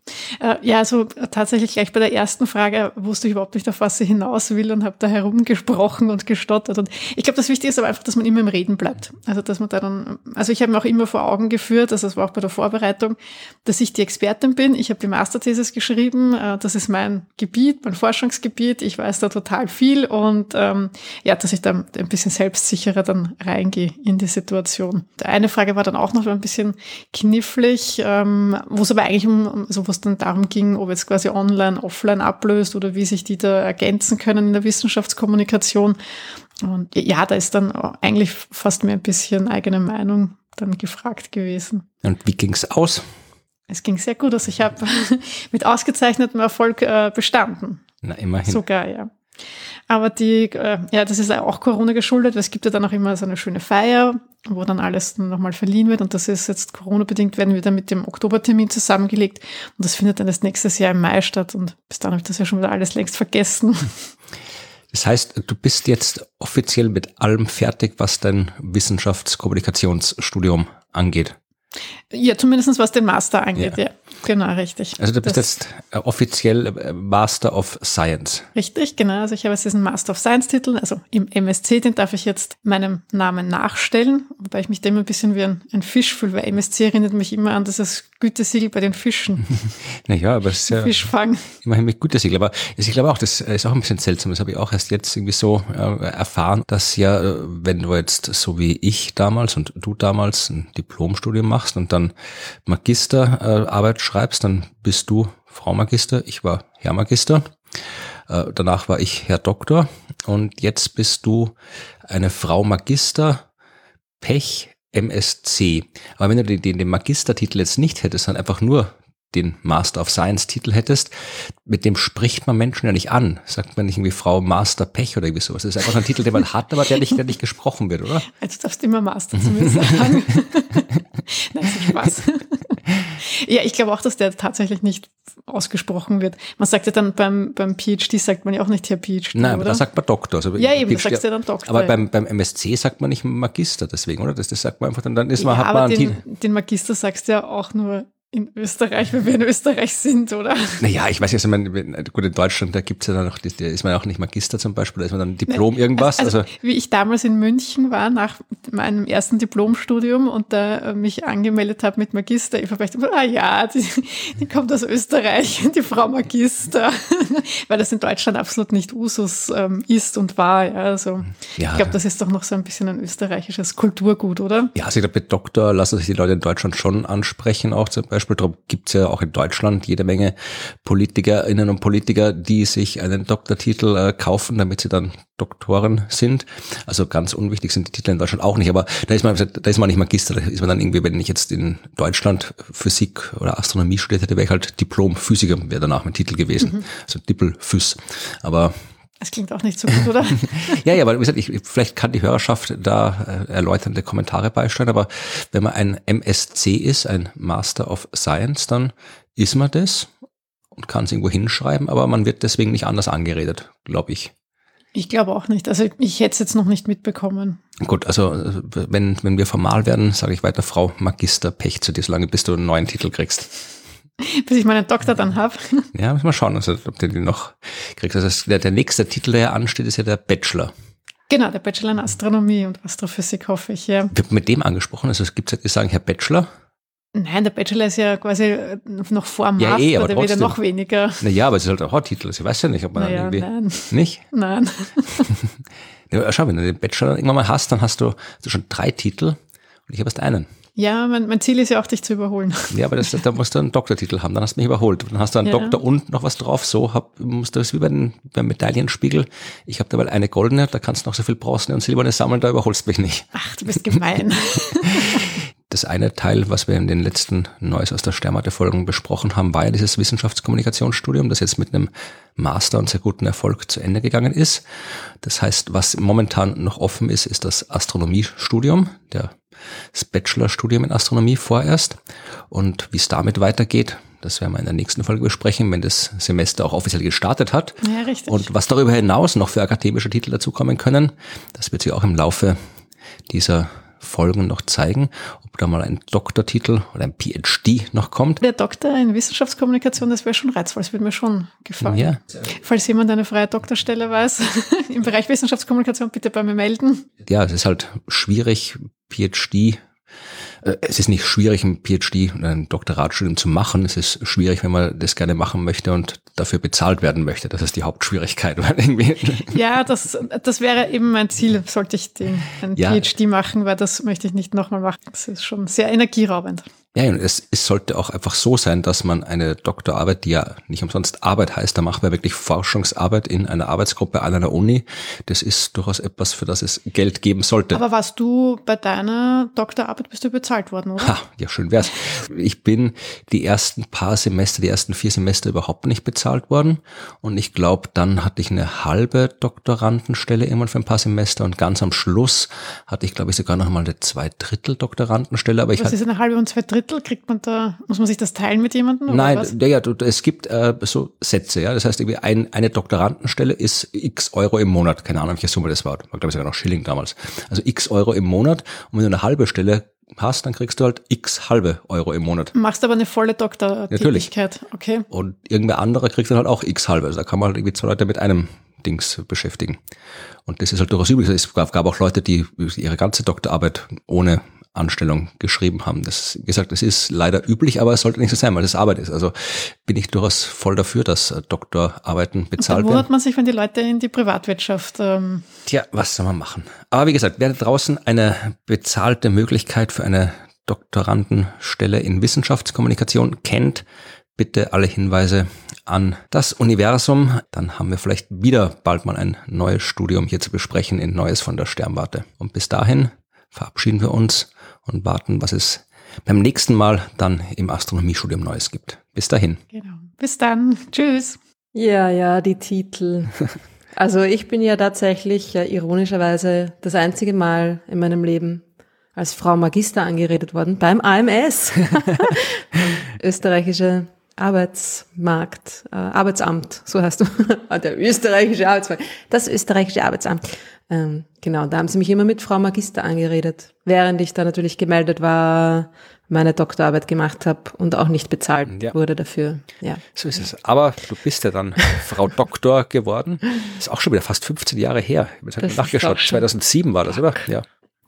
2007 im November. Das war der letztmögliche Tag, ja. Der 30. Ich habe so lange hinausgezögert. Der 30. Was wäre danach passiert? Glaub, der wärst von der Uni geprügelt worden oder mit Fackeln und Missgabeln? Ja, naja, ich hätte eigentlich mein Studium nicht abschließen können. Also ich habe, ich war nicht mehr inskribiert für das Semester. Ah, okay. wollte mir die Kosten sparen. Und ähm, es gab dann noch damals diese Nachfrist bis Ende November. Das gibt's ja mittlerweile, glaube ich, auch nicht mehr. Und habe halt dann irgendwie halt so noch den ganzen Sommer, weil ich davor auch oft weniger gemacht habe, dann im Sommer noch ähm, wie eine Verrückte diese Doktorarbeit fertig geschrieben und die war dann halt erst Ende September, Anfang Oktober fertig und dann war alles total auf den letzten Drücken. Ja, und ich habe tatsächlich den letzten möglichen Termin ausgesucht für die Defensio, Freitagnachmittag, den letzten Tag. Ah, Wahnsinn. Ja, ich weiß, ich war dabei, aber ich erinnere mich an wenig, ist schon so lange her.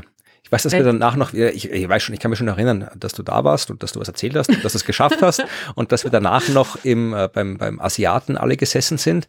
Wir waren, glaube ich, insgesamt vier Doktoren und Doktorinnen und eine äh, Grafikerin und die Grafikerin war angefressen, dass die sie die einzige Grafikerin, du weißt, wer du bist. Ich glaube nicht, dass sie zuhört. Aber, Nein, aber ja. die, die, ich kann mich noch sehr gut erinnern, dass sie äh, ja ein bisschen deprimiert war, weil sie gemeint hat, ich setze alle Doktortitel und ich habe nix. Und dann war sie aber wieder sehr erfreut, als ich dann festgestellt habe, dass sie die einzige ist, die einen Job hat momentan. Ja. oh Gott, nein, es ist eigentlich gar nicht lustig. Es ja. ist äh, total übel, ja. Aber ich meine, es ist auch so natürlich, dass es die Zeiten ändern sich ja. Damals war das irgendwie noch normal, dass man halt einfach eine DIS mal angefangen hat und dann sich die, die Finanzierung entweder irgendwie ergeben hat oder halt irgendwie auch nicht. Ich war halt, ähm, ja, ich war für zwei Jahre angestellt, also schon so richtig mit voller Stelle, ne? Fast zwei Jahre hatte ich Finanzierung und dann halt kam die die arbeitslose Zeit danach. Äh, aber oft fängt man halt auch an und dann schreibt man halt auch erst den Antrag für das Projekt und so weiter und dann kommt das Geld halt erst später oder, oder man macht eben komplett unbezahlt. Das war früher auch nicht so ungewöhnlich. Ja, meine erste volle Stelle an der Uni habe ich erst gehabt, als ich dann äh, in Deutschland angefangen habe. Mhm. Da habe ich meine erste volle Stelle gehabt. Und ist auch eben meine, also meine, meine Defensio, das ist auch schon, ist schon bald 20 Jahre her. Das war, ich habe auch nochmal nachgeschaut, heute am 9. Juni 2004 war das. Wahnsinn, ja. du warst so schnell. Ja, naja, ja, ja. Du hast ein Jahr vor mir begonnen, aber. Aber ich wollte dann auch, ich hätte auch noch weitermachen können, aber ich habe dann auch irgendwie, es war glaube ich jetzt nicht so ein großes irgendwie Terminproblem. Ich wollte dann einfach mal, ich habe keinen Bock mehr gehabt, da jetzt noch weiter rumzutun. Ich wollte das mal fertig haben, das Zeug. Und dann ja. habe ich auch, das war damals noch so ein bürokratischer Aufwand. Ich kann mich erinnern, dass ich da wirklich noch, ich habe da noch einen Leitfaden geschrieben für die Studienrichtungsvertretung, wo, bei welchen Formularen, welche Zettel man braucht und wo man hingehen muss und alles. Und dann bei mir war ist es noch irgendwie, es braucht nur einen Gutachter für die Arbeit und dann, als ich alles abgeben wollte, wollte, hieß es, man braucht doch zwei Gutachten. Dann habe ich noch irgendwie innerhalb von einer Woche spontan wen finden müssen, eine zweite Person, die meine DIS begutachtet. Und mhm. ja, es war alles sehr, sehr stressig. Aber wie gesagt, äh, Defensio, das war ja, war bei dir die Defensio schon äh, Pflicht? Oder ja. war das quasi so, so wie bei mir? Sonst hätte ich sie nicht gemacht, wenn sie nicht Pflicht Nein, nein, ich meine, du brauchst eine Abschied, eine Abschieds, eine Abschlussprüfung. Also normalerweise in meinem Studienplan, ich weiß nicht, ob wir im gleichen Studienplan waren, aber in meinem Studienplan äh, war ja ein Rigorosum vorgesehen. Das heißt einfach eine mhm. Prüfung mhm. zum Ende. Da hättest du nochmal eine Prüfung machen müssen. Also wirklich so mit hinsetzen, Fragen beantworten und so weiter. Und dann wärst du Doktor gewesen. Und natürlich irgendwie Doktorarbeit schreiben und alles drum und dran. Aber nicht jetzt so das, was Evi erzählt hat, eine Defense, wo du dich hinstellst und wo du deine Arbeit vorstellst und dann halt verteidigst, äh, wo die dann Leute Fragen stellen und du halt die Fragen beantworten ja, ja. musst. Also das war, wir haben das bei mir so gemacht und die Prüfer, die beiden, haben halt dann im Wesentlichen gesagt, okay, die Fragen, die wir nachher stellen, nach dem Vortrag, das gilt als rigorosum. Also wir haben das halt so uminterpretiert, weil halt diese Defensio international Standard ist, eh ist auch viel sinnvoller, weil wenn ich nach, nach einem Doktorstudium muss ich wirklich nicht mehr zeigen, dass ich irgendwie ein Zeugs auswendig gelernt habe oder bei einer Prüfung wiedergeben kann. Da geht es ja darum, zu zeigen, dass man wissenschaftlich arbeiten kann und das zeigt man bei der Defensio. Ja. Aber wie gesagt, bei mir war es, wir haben eine Defensio gemacht, weil wir uns darauf geeinigt haben, dass wir das machen. Wir hätten es nicht machen müssen. Das war die Frage, ob hm. das bei dir auch so war oder ob du ja, schon ja. in dem Studienplan warst. weil sie haben es kurz danach geändert. Genau, ich war schon in dem Studienplan, wo man eine Defensio machen muss. Genau, okay. Na sehr gut. War mir natürlich sehr unangenehm. Ich war so nervös. Ich hätte mir da echt, ich hätte mir wirklich einen Asteroideneinschlag gewünscht, damit das nur nicht passieren muss. War das so wahnsinnig unangenehm. Aber es ist dann eh ganz gut gegangen und dann ja, hat es sogar ein bisschen Spaß gemacht. Also ich kann mir jetzt nicht mehr, das ist schon ewig mhm. her, ich kann mich nicht mehr genau erinnern. Ich kann mir jetzt nicht erinnern, dass du irgendwie wahnsinnig irgendwie nervös oder irgendwas schlecht gemacht hättest. Weil ich weiß, ich bin, bin extra noch gekommen aus Deutschland. Das weiß ich noch. Mhm. Aber dass ich jetzt irgendwie Hätte auch sparen können, aber jetzt kann ich mich nicht mehr dran erinnern. Aber Allerdings. Aber dann hätte es nicht so tolle Fotos gegeben. Ja, hast ja die super Fotos gemacht. Ja, wenn du das sagst, ich hätte es nicht erwähnt, aber jetzt, wo du sagst, werde ich sie in die Shownotes geben müssen. oh Immer zu große Klappe. Ja. Nein, es war irgendwie ganz lustig. Ich finde das auch natürlich irgendwie diese Defensio, obwohl es halt auch, eh, wie die Evi auch beschrieben hat, man ist da so nervös, ja. Ähm, aber das gehört auch dazu. Und es gehört auch dazu, dass man eben seine Arbeit verteidigt. Ja. Genau darum geht's ja auch. Ja. Wenn man dann irgendwie eigenständige Wissenschaftlerin ist, dann muss man einfach für seine Arbeit auch quasi einstehen können und sie äh, den, den Angriffen der, der ähm, vielleicht nicht ganz so wohlwollend äh, eingestellten Kolleginnen manchmal auch irgendwie Paroli bieten können und das verteidigen können. Also genau, also das klingt schon in so, Ordnung. Ja? Das klingt immer so brutal, das Verteidigen, aber im Wesentlichen ja, ist ja. das ja der, der wissenschaftliche Prozess, die Methodik, weil ich kann eine Arbeit schreiben und ja, da schreibe ich halt das rein, was ich gern möchte, dass drin steht. Und wenn ich jetzt quasi, da kann ich, kann sein, dass ich Sachen vergesse oder dass mir Sachen nicht auffallen oder im schlimmsten Fall, dass ich Sachen irgendwie unter den Tisch kehren will, die nicht ganz so gut gelaufen sind oder sowas. Und da braucht es dann eben die informierte Kollegenschaft, die dann sagt, okay, erklär mal das genauer, ich möchte das genauer, ich verstehe das noch nicht so ganz, erklär mal das bitte genauer oder was hast du da gemacht, ja? Und wenn man da keine Antwort drauf hat, dann ja, dann ist was falsch gelaufen. Und, ist blöd. Und diese, mhm. dieses, diese Fragen zu beantworten, das ist jetzt nicht irgendwie Quälerei, sondern so funktioniert Wissenschaft. Ja, und dass man das dann eben als Abschluss der Prüfung, die zeigt, dass man eben fähig ist, wissenschaftlich zu arbeiten, macht, finde ich vollkommen, vollkommen in Ordnung. Ja. Dass das so gehört. Und noch viel spannender finde ich es auch, dass die EFI möglicherweise vorhat, ein Doktorat zu machen in dem Bereich. Ja, ja, das, das ist, ist ja das Problem. Ein gutes Zeichen, oder? Ja. Dann kann es nicht so schlimm gewesen sein. Nein, nee, es, es war eben, es war ja äh, tatsächlich nicht so wie bei uns auf der Sternwarte. Äh, da haben ja sowohl ich die, warst du eigentlich mal in der Defense dabei? Wahrscheinlich nicht, das war am 10. der Früh, da warst du sicherlich da, oder? Oh, ich, ich würde sagen, ich bin aus Deutschland angereist Schau, zu deiner Defense. Ich kann mich auch ja? nicht erinnern. Wahrscheinlich war ich da. Aber. Ja, ich weiß nicht, ob du, ich weiß nicht, ob jemand Fotos gemacht hat, aber naja, äh, wahrscheinlich ist um dich, für dich um 10 Uhr aufstehen, genauso wie für mich aus Deutschland anreisen. Oh, ungefähr, es kommt hin, ja. ja, aber es hat, äh, bei uns war es ja auf der Sternwarte, da waren halt die, die Betreuer, Betreuerinnen, Prüfer und so weiter da. Da waren die diversen äh, Kolleginnen und Kollegen, die halt gerade Zeit gehabt haben, waren da und dann halt, ja, Freunde, Bekannte, Verwandte waren halt auch da. Äh, das war bei IFIS Defense ja nicht so. Erstens mal wegen Corona und dann, ja, war es ja auch, es ist ja auch nicht so ein Studium äh, an der Donau-Uni, wo ständig, es ist ja keine, keine Präsenz-Uni, wie es die, die Uni Wien bei dem Studium damals war. Ja, also das sind ja Leute, die halt immer nur so sehr berufsbegleitendes Studium, wo halt die Leute nur zu den Kursen zusammenkommen und Corona bedingt auch nur äh, virtuell zusammengekommen sind. Ich glaube nur einmal war so Präsenz und da hast du immer so Präsenzwochen, Wochenenden. Also jetzt ist nicht so, dass du über das ganze Studium mit den gleichen Leuten Kontakt hattest. Das heißt, es war zwar möglich, dass du da dass da Publikum ist, das war öffentlich, aber es war halt niemand, nirgendwo Publikum, nur bei Efes. Ich habe mich reingesetzt zu Efes Defensio und Efes Mutter war auch noch da. Das war super. Also die, die Prüferin, also die, die Vorsitzende von der ganzen äh, Prüfungskommission, die hat dann gleich gesagt, die war die Ur, Ur streng. Mit der hinsetzen und mit der ganz nicht fotografieren und keine, keine, äh, keine, nicht, nicht klatschen oder keine Beifallsbekundungen. Ich weiß nicht, was die sich erwartet hat, dass wir da irgendwie so mit der Gashupe und den Fans irgendwie so, die peinliche Familie, die ankommt, aber ja, ja ich habe trotzdem heimlich fotografiert. So. Uh. Kannst du auch gleich verlinken. ja, Evi hat das hervorragend gemacht. Und ja, äh, Doktorarbeit, ja, natürlich ist ein interessantes Thema, da gibt es wahnsinnig viel zu erforschen. Das Problem ist, dass das halt in Österreich ein absolut, ja, ja, nicht vorhandenes Thema ist. Also es gibt Wissenschaftskommunikation, aber es gibt kein Wissenschaftskommunikationsstudium in Österreich, da gibt es keinen Studiengang. Du kannst das, wenn du Glück hast, irgendwo im Rahmen von einem Kommunikationswissenschaftsstudium oder sowas vielleicht machen, eine Dissertation. Aber es gibt halt im Gegensatz zu Deutschland gibt's oder zu England gibt's das den Studiengang nicht. Mhm. Ja, und darum ist es wahnsinnig mhm. schwierig, da was zu haben. Und dann hast du halt das, das generelle Problem. Natürlich, das wäre auch kein Problem, weil ich kenne ja zumindest den einzigen Professor für Wissenschaftskommunikation in Österreich, ich wollte gerade sagen, gibt es in Graz auch nicht? Ja, da, da, halt, da gibt es die Professur, aber du kannst das nicht studieren. Ah. Du kannst halt ah. Vorlesungen machen zu dem Thema, aber es gibt jetzt keinen mhm. Studiengang, wo du dann nachher mit Wissenschaftskommunikation abschließt. Du kannst natürlich dort auch in Graz, und das habe ich Helmut, so unser Kollege von den Science Busters, der Professor für Wissenschaftskommunikation ist, habe ihn natürlich auch gleich gefragt, ob äh, da nicht das machen kann. Ich gesagt, ja, natürlich, problemlos. Äh, das Problem ist halt, wenn du Geld haben willst für die DIS. Ja. Das ist das Problem. Da musst du Anträge schreiben, die werden dann in den meisten Fällen nicht genehmigt und so weiter. Ich habe dann noch ein bisschen rumgefragt und äh, tatsächlich die konkreteste Antwort war, am besten nach England gehen. Ja. Obwohl, da, na, da rede ich mal mit der Evi persönlich, ja. was das Thema am besten nach England geht. Ja, der. Nein, nein, nicht. Ich, ich hatte wieder Heimweh in letzter mhm. Zeit ein bisschen. Ja. Also. Ja, also, aber wir haben unsere Defensives auf jeden Fall geschafft und ja. kann uns auch, wir haben auch, wir haben, wir haben im Gegensatz zu diversen Ministerinnen und Minister auch nicht geschubbelt. Das heißt, das kann uns auch keiner mehr wegnehmen, obwohl, den nimmt ja auch keiner weg. Also da können wir es uns erst recht nicht wegnehmen. Wer wohl.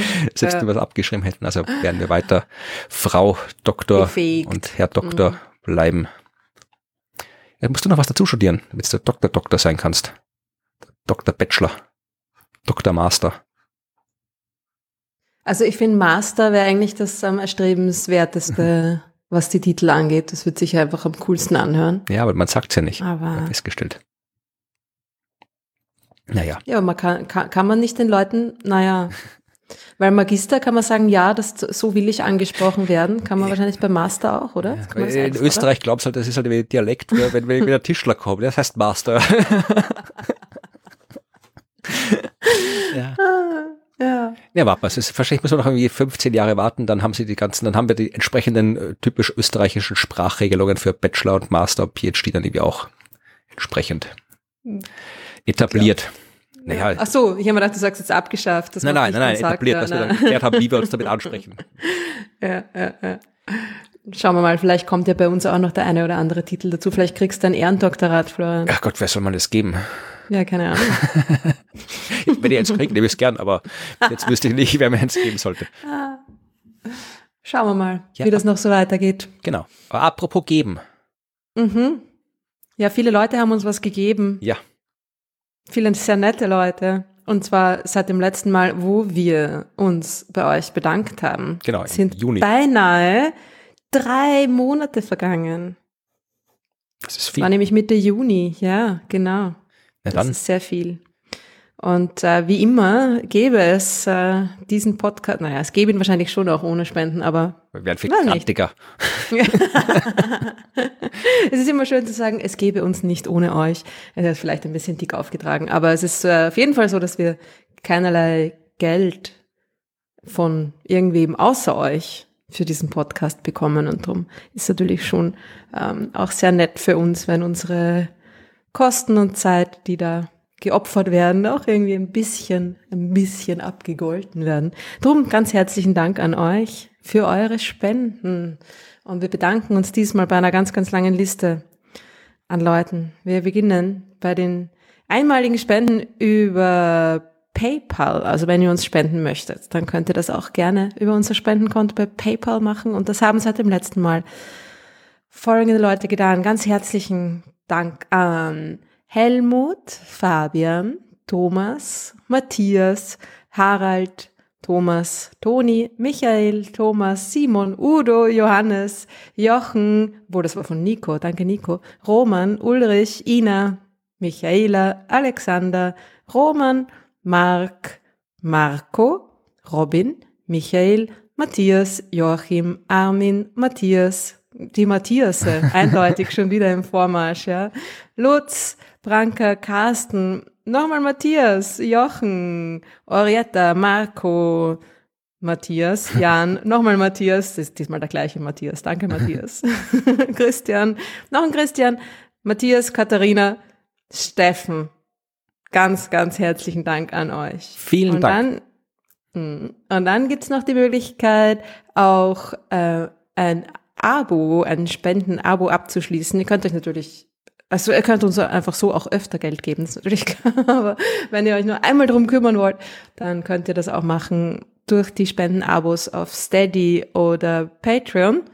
Und das haben seit dem letzten Mal folgende nette Personen gemacht. Ganz herzlichen Dank an Sandra, Marcel, Ruth, hallo Ruth, Nils, Burkhard, Josephine, Falk und Peter. Und auf Patreon waren es ähm, eine Spenderin oder ein Spender namens Galaxy of Flowers. Sehr schön. Very nice. Stefan, Lothar, Christoph, Lena, Michael und nochmal Michael. Dankeschön. Ja, ganz vielen Dank. Wenn ihr uns auch was zukommen lassen wollt, findet ihr die entsprechenden Informationen in den Show Notes. Und wir müssen sagen, ist ja hier, das kommt hier Inflation und Winter und Gasknappheit. Ja, also diese ganze Podcast-Maschinerie, wo ich hier die Ja, Podcasts produziere, die läuft, also das ist wie so ein großes dampfendes Gerät, was hier im Garten steht. Da ich Ja. den Roh-Podcast hinein, dann kommt da direkt Gas aus der Pipeline rein und dann muss ich viele Kurbeln drehen. Nein, es ist Quatsch. Aber äh, ich wollte nur sagen, also es, es, ne? es ist, ja, ist schon. Es ist kommen für viele herausfordernde Zeiten. Also wir sind euch auch überhaupt nicht böse, weil ihr sagt, ihr habt das Geld nicht, ihr müsst das Geld für dringendere Dinge ausgeben. Also ihr müsst kein schlechtes Gewissen haben, wenn ihr diesen Podcast einfach nur hört und nichts spendet. Wenn ihr das Absolut. Geld habt, dann könnt ihr gerne mal spenden, da freuen wir uns auch. Aber es ist nicht verpflichtend, selbstverständlich. Der Podcast wird weiterhin frei verfügbar sein. Und wenn ihr nichts spenden könnt oder wollt, das ist ja auch möglich, könnt ihr einfach sagen, nee, den gebe ich nichts, will ich nicht, obwohl ich könnte, ist ja auch eine Möglichkeit. Äh, ihr uns aber trotzdem was Gutes tun wollt, äh, man kann den Podcast auch unterstützen, indem er einfach, ja, weiß nicht, anderen Leuten erzählt, dass es den Podcast gibt. Dann hören mehr Leute den Podcast. Und das ist gut. Ihr könnt Bewertungen und Kommentare abgeben. Dann freuen sich die äh, Algorithmen und führen dazu, dass mehr Leute uns angezeigt bekommen. Ja, das äh, könnt ihr auch einfach rumlaufen auf den Straßen und überall erzählen. Das Universum ist super. Schreien. Ja, das Universum ist toll, das ist generell eine, eine schöne Botschaft. Also ihr könnt Ja. das alles tun. Ihr könnt auch, äh, wenn ihr das tun wollt, womit wir zum nächsten Punkt kommen, äh, vorbeikommen bei diversen Veranstaltungen und persönlich sagen, dass ihr den Podcast toll findet. Äh, hast du was anzukündigen, abseits äh, von dem, was schon passiert ist, nämlich den Vorstellungen der Science Busters äh, in Graz beim Fernsehen. Äh, hast du was anzukündigen von deinen Planetariumsaktivitäten, die öffentlich zugänglich sind in nächster Zeit? Oh, du stellst Fragen. Da, wie viel ist denn heute? Äh, es geht um den Zeitraum zwischen 13. und 27. September. Da bin ich ja auf der Viscom-Konferenz in Ja, Graz, die habe so ich wie schon. du auch. Die habe ich auf meiner Die hast Liste. du schon, okay. Da könnt ihr auch das, wenn ihr da teilnehmt daran, euch dafür anmeldet, könnt ihr auch ins Planetarium. Genau. Und dann bin ich, wo bin ich noch? Ist alles privat. Ah, ich bin in Saalfelden.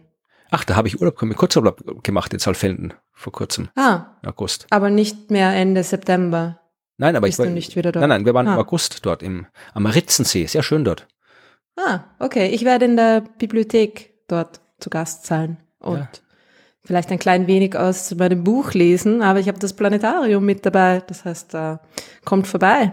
Ich glaube, das ist öffentlich und also man wird dafür eine Karte brauchen, aber es ist auf jeden Fall öffentlich zugänglich und es ist am 27. September, wenn ich das jetzt richtig in Erinnerung habe. Ja, dann werden wir schauen, ob es dazu einen Kartenlink gibt. Den findet ihr dann in den Shownotes, wenn es ihn gibt. Ja, und ansonsten, wie gesagt, Ruth und mich kann man gemeinsam sehen, wie Ruth schon gesagt hat, bei der Wissenschaftstagung Brennpunkt Wiscom in Graz. Die Uni Graz veranstaltet diese Tagung. Ähm, da kann man teilnehmen, wenn man sich für Wissenschaftskommunikation interessiert. Äh, wenn nicht, dann kann man trotzdem kommen. Also man kann da äh, einfach auch so als äh, externe Person äh, Eintrittskarten kaufen, wenn man gerne möchte. Also man muss jetzt nicht irgendwie auf der Uni sein, man kann da einfach für weiß ich, 20 Euro oder sowas eine Karte kaufen und dann kann man sich zum Beispiel anhören, wie äh, ich etwas über äh, Podcasts und Wissenschaftskommunikation erzähle oder man kann sich anhören, wie Ruth was erzählt über ihr Planetarium oder ihr Planetarium besuchen mit entsprechenden äh, Planetarium-Shows. Äh, es wird, ähm, glaub, ähm, was ich, Weltraum für alle, die Vermittlung von Faszination, Neugier und Begeisterung im mobilen Planetarium heißt Ruths Vortrag, sehe ich gerade. ja. Ah, das ja. war, was ich, wenn man mich auf die Schnelle fragt, wie ist denn der Titel von deinem? ja. Also es gibt halt, raus. Weltraum für alle. Ja. Es gibt diverse Kurzvorträge hier, also Möglichkeiten der Wissenschaftskommunikation in Krisenzeiten, Science Communication auf Social Media, ein Kampf gegen Windmühlen, und so weiter. Ist das der Martin Moder? Nein, das ist, äh, das ist irgendwer, ähm, Elisabeth Wagner macht das. Ah. Ja, Martin Moder macht Wissenschaft auf YouTube, ich Wissenschaft für Podcasts. Ah. Äh, es gibt diverses Zeug. Danach am, äh, ah, schau, um 16.40 Uhr, wenn Ruth Krützbauch mit ihrem Pop-Up-Planetarium fertig ist am Nachmittag, gibt's ein Gathering mit Getränken und Brötchen. Und danach mhm. am Abend gibt's noch äh, Science and Cinema, Jesus, Judas und das Jenseits. Na schauen. Okay. Ah, das wusste ich noch gar nicht, dass Jesus auch mit dabei ist. Ja, das da wird geht's, interessant. Da geht's an, anscheinend irgendwie, also das ist wie Science and Cinema, da werden immer so Filme gezeigt und dann wissenschaftlich analysiert und diesmal ist anscheinend äh, ein Theologe da und erklärt irgendwie die, die theologischen Zusammenhänge von Filmen wie Exodus, äh, die letzte Versuchung Christi, der blutige Pfad Gottes. Ja, also wer auf, auf äh, Bibelfilme steht, der kann diesen auch mal anschauen. Ja, also das wird passieren. Und ansonsten gibt's äh, wie gesagt, diverse Science-Buster-Shows. Ich weiß nicht, bei welchen ich dabei sein werde, bei welchen du dabei sein wirst, Ruth. Also es gibt eine Show. Äh, ah ja, stimmt, die gibt's ja auch noch. Ja, es gibt diverse ah. Shows, wo wir äh, so üben, also üben ist das falsche Wort, aber wir machen Vorpremieren für die kommenden Aufzeichnungen der äh, Science Busters Fernsehfolgen im Oktober und da machen wir halt so Vorpremieren mit gemischten Programm, also an jedem Abend werden andere Leute andere Sachen äh, vorspielen und eine Vorstellung gibt's am 16. September im Orpheum in Wien. Da kann es sein, dass ich dabei bin. Weiß ich nicht, ob du dabei bist. Am 22. Äh, September ist Cinema Paradiso in St. Pölten an der Reihe. Da bin ich sicherlich nicht, weil da bin ich in Berlin und mache da einen Workshop zur Wissenschaftskommunikation. Ebenso am 23. September in Neulenkbach. Also da werde ich auch nicht dabei sein, aber vielleicht du. Nein, da bin ich in Graz. Ah, na, dann werden andere Science Busters dort sein. Wir haben ja genug davon. Und mhm. ich werde dann eine Fernsehsache machen. Und am 25.09. in Melk, da bin ich vielleicht schon wieder dabei. Da kommen zumindestens äh, wir, also ich auf jeden Fall, ich weiß nicht, ob du auch aus Graz zurück bist von der Wissenschaftskommunikationsveranstaltung. Aber am 25.09. besteht die Chance, dass ich dann auch noch bei den Science Busters TV-Vorpremieren in Melk dabei bin. Uh, Habe ich das äh, richtig verstanden, dass das am Vormittag stattfinden wird? Äh, weiß ich nicht. Wenn, dann wird, geht es sich nicht aus. Genau. Okay, weil da bin ich in Graz. Ach stimmt, eben. 11 Uhr. Meine Güte. Mhm. Weil man, gut, man kommt schon um 11 Uhr nach Graz, aber. Ja, aber mh, mm, da muss um 11 Uhr eine Vorstellung spielen ja. in Melk. Ja, ja, nein, das ist ja. Da musst du um, musst um 6 in Graz losfahren, damit sich das ja, dann, ausgeht. Dann, dann bin ich gesperrt. Dann geht das nicht, ja. Gut, also braucht nicht nach Melk kommen. Nein, nein, nein, kommt für all die anderen aufregenden ja. Science Busters. Ja. ja, ich glaube, es sind diesmal wirklich ganz lustige Sachen, nämlich auch dabei beim Fernsehen. Also es sind immer lustige Science Busters. Aber diesmal sind ganz lustige Experimente und viele neue Sachen und so. Also genau. es lohnt sich. Ja. Also das könnt ihr alles machen. Wie gesagt, ihr schaut in die Shownotes, da stehen die ganzen Termine drin, wo es was zu sehen gibt. Genau. Und äh, wir werden das, ah, den einen, den müssen wir noch ankündigen. Das dauert zwar noch länger, aber äh, das wird ja unsere, das Universum große Bühnenshow-Premiere werden.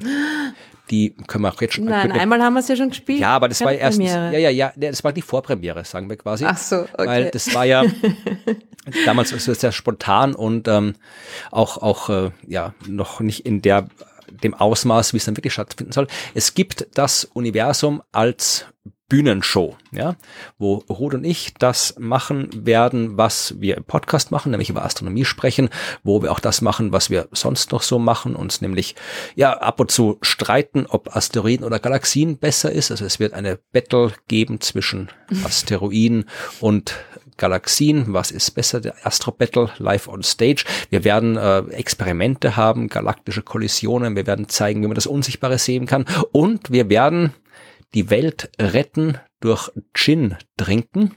Ja, auch das wird stattfinden. Also es wird ein bunter Abend mit uns auf der Bühne und äh, das wird stattfinden. Nicht in Österreich, in Deutschland.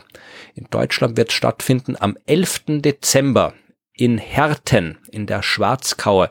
Das kennen geübte Wissenschaftspodcast-Hörerinnen und Hörer als die Location, wo methodisch inkorrekt äh, der andere Wissenschaftspodcast die Folge 100 gefeiert haben. Ja, die ganz harten Wissenschaftspodcast-Nerds wissen vermutlich sogar, dass äh, der Host von Methodisch Inkorrekt, Reinhard, dort geheiratet hat in dieser Location. Also wenn ihr an diesen legendären Ort kommen wollt und dort das Universum sehen, dann ja, schauen in die Shownotes. Es gibt noch Karten davon und dann werdet ihr sehen, wie da das Universum stattfindet. Es sind auch noch ein paar andere Universumsveranstaltungen geplant. Ich glaube in Wiener Neustadt und in Leoben, aber dazu dann mehr, wenn es mehr Details gibt. Ja. Und in Bremen, oder? Ah, Bremen, ja, aber ich glaube, das ist auch noch da, da- das ist auch noch, gibt's auch noch keine Details. Nein. Aber Aber wenn es sie gibt, das dann wird schon es. stattfinden, Ja. ne? Ja. Ja, das war's, glaube ich, was wir für diese Folge nach dem Sommer zu erzählen hatten. Hast du noch was zu erzählen? Habe ich was vergessen? Nein, ich bin jetzt äh, fertig mit Erzählen, glaube ich. Ich setze mich jetzt wieder hin und schaue wieder eine Wand an für eine halbe Stunde, um mich zu erholen. Ist okay. Ja, wir sehen uns dann morgen in Graz zum Fernsehaufzeichnen. Dann musst du So in die Kamera schauen und nicht an die Wand. Oh, ja, ich weiß. Gut, dann verabschieden wir uns. Wir hören uns in zwei Wochen wieder und bis dahin könnt ihr uns Nachrichten schreiben, wenn ihr das wollt, an hello at dasuniversum.at oder hallo at dasuniversum.at. Eins von beiden funktioniert. Ich vergesse immer, welches richtig ist. Hello at dasuniversum Hello, ist es, glaube ich. Fragen schickt ihr an Fragen at das Universum und äh, andere Aktivitäten könnt ihr in der Universums Telegram Gruppe finden. Alle Infos dazu gibt's in den Shownotes und damit ihr jetzt ausreichend Zeit habt, euch die Shownotes anzuschauen, hören wir jetzt auf zu reden und verabschieden uns bis in zwei Wochen. Tschüss. Macht's es gut.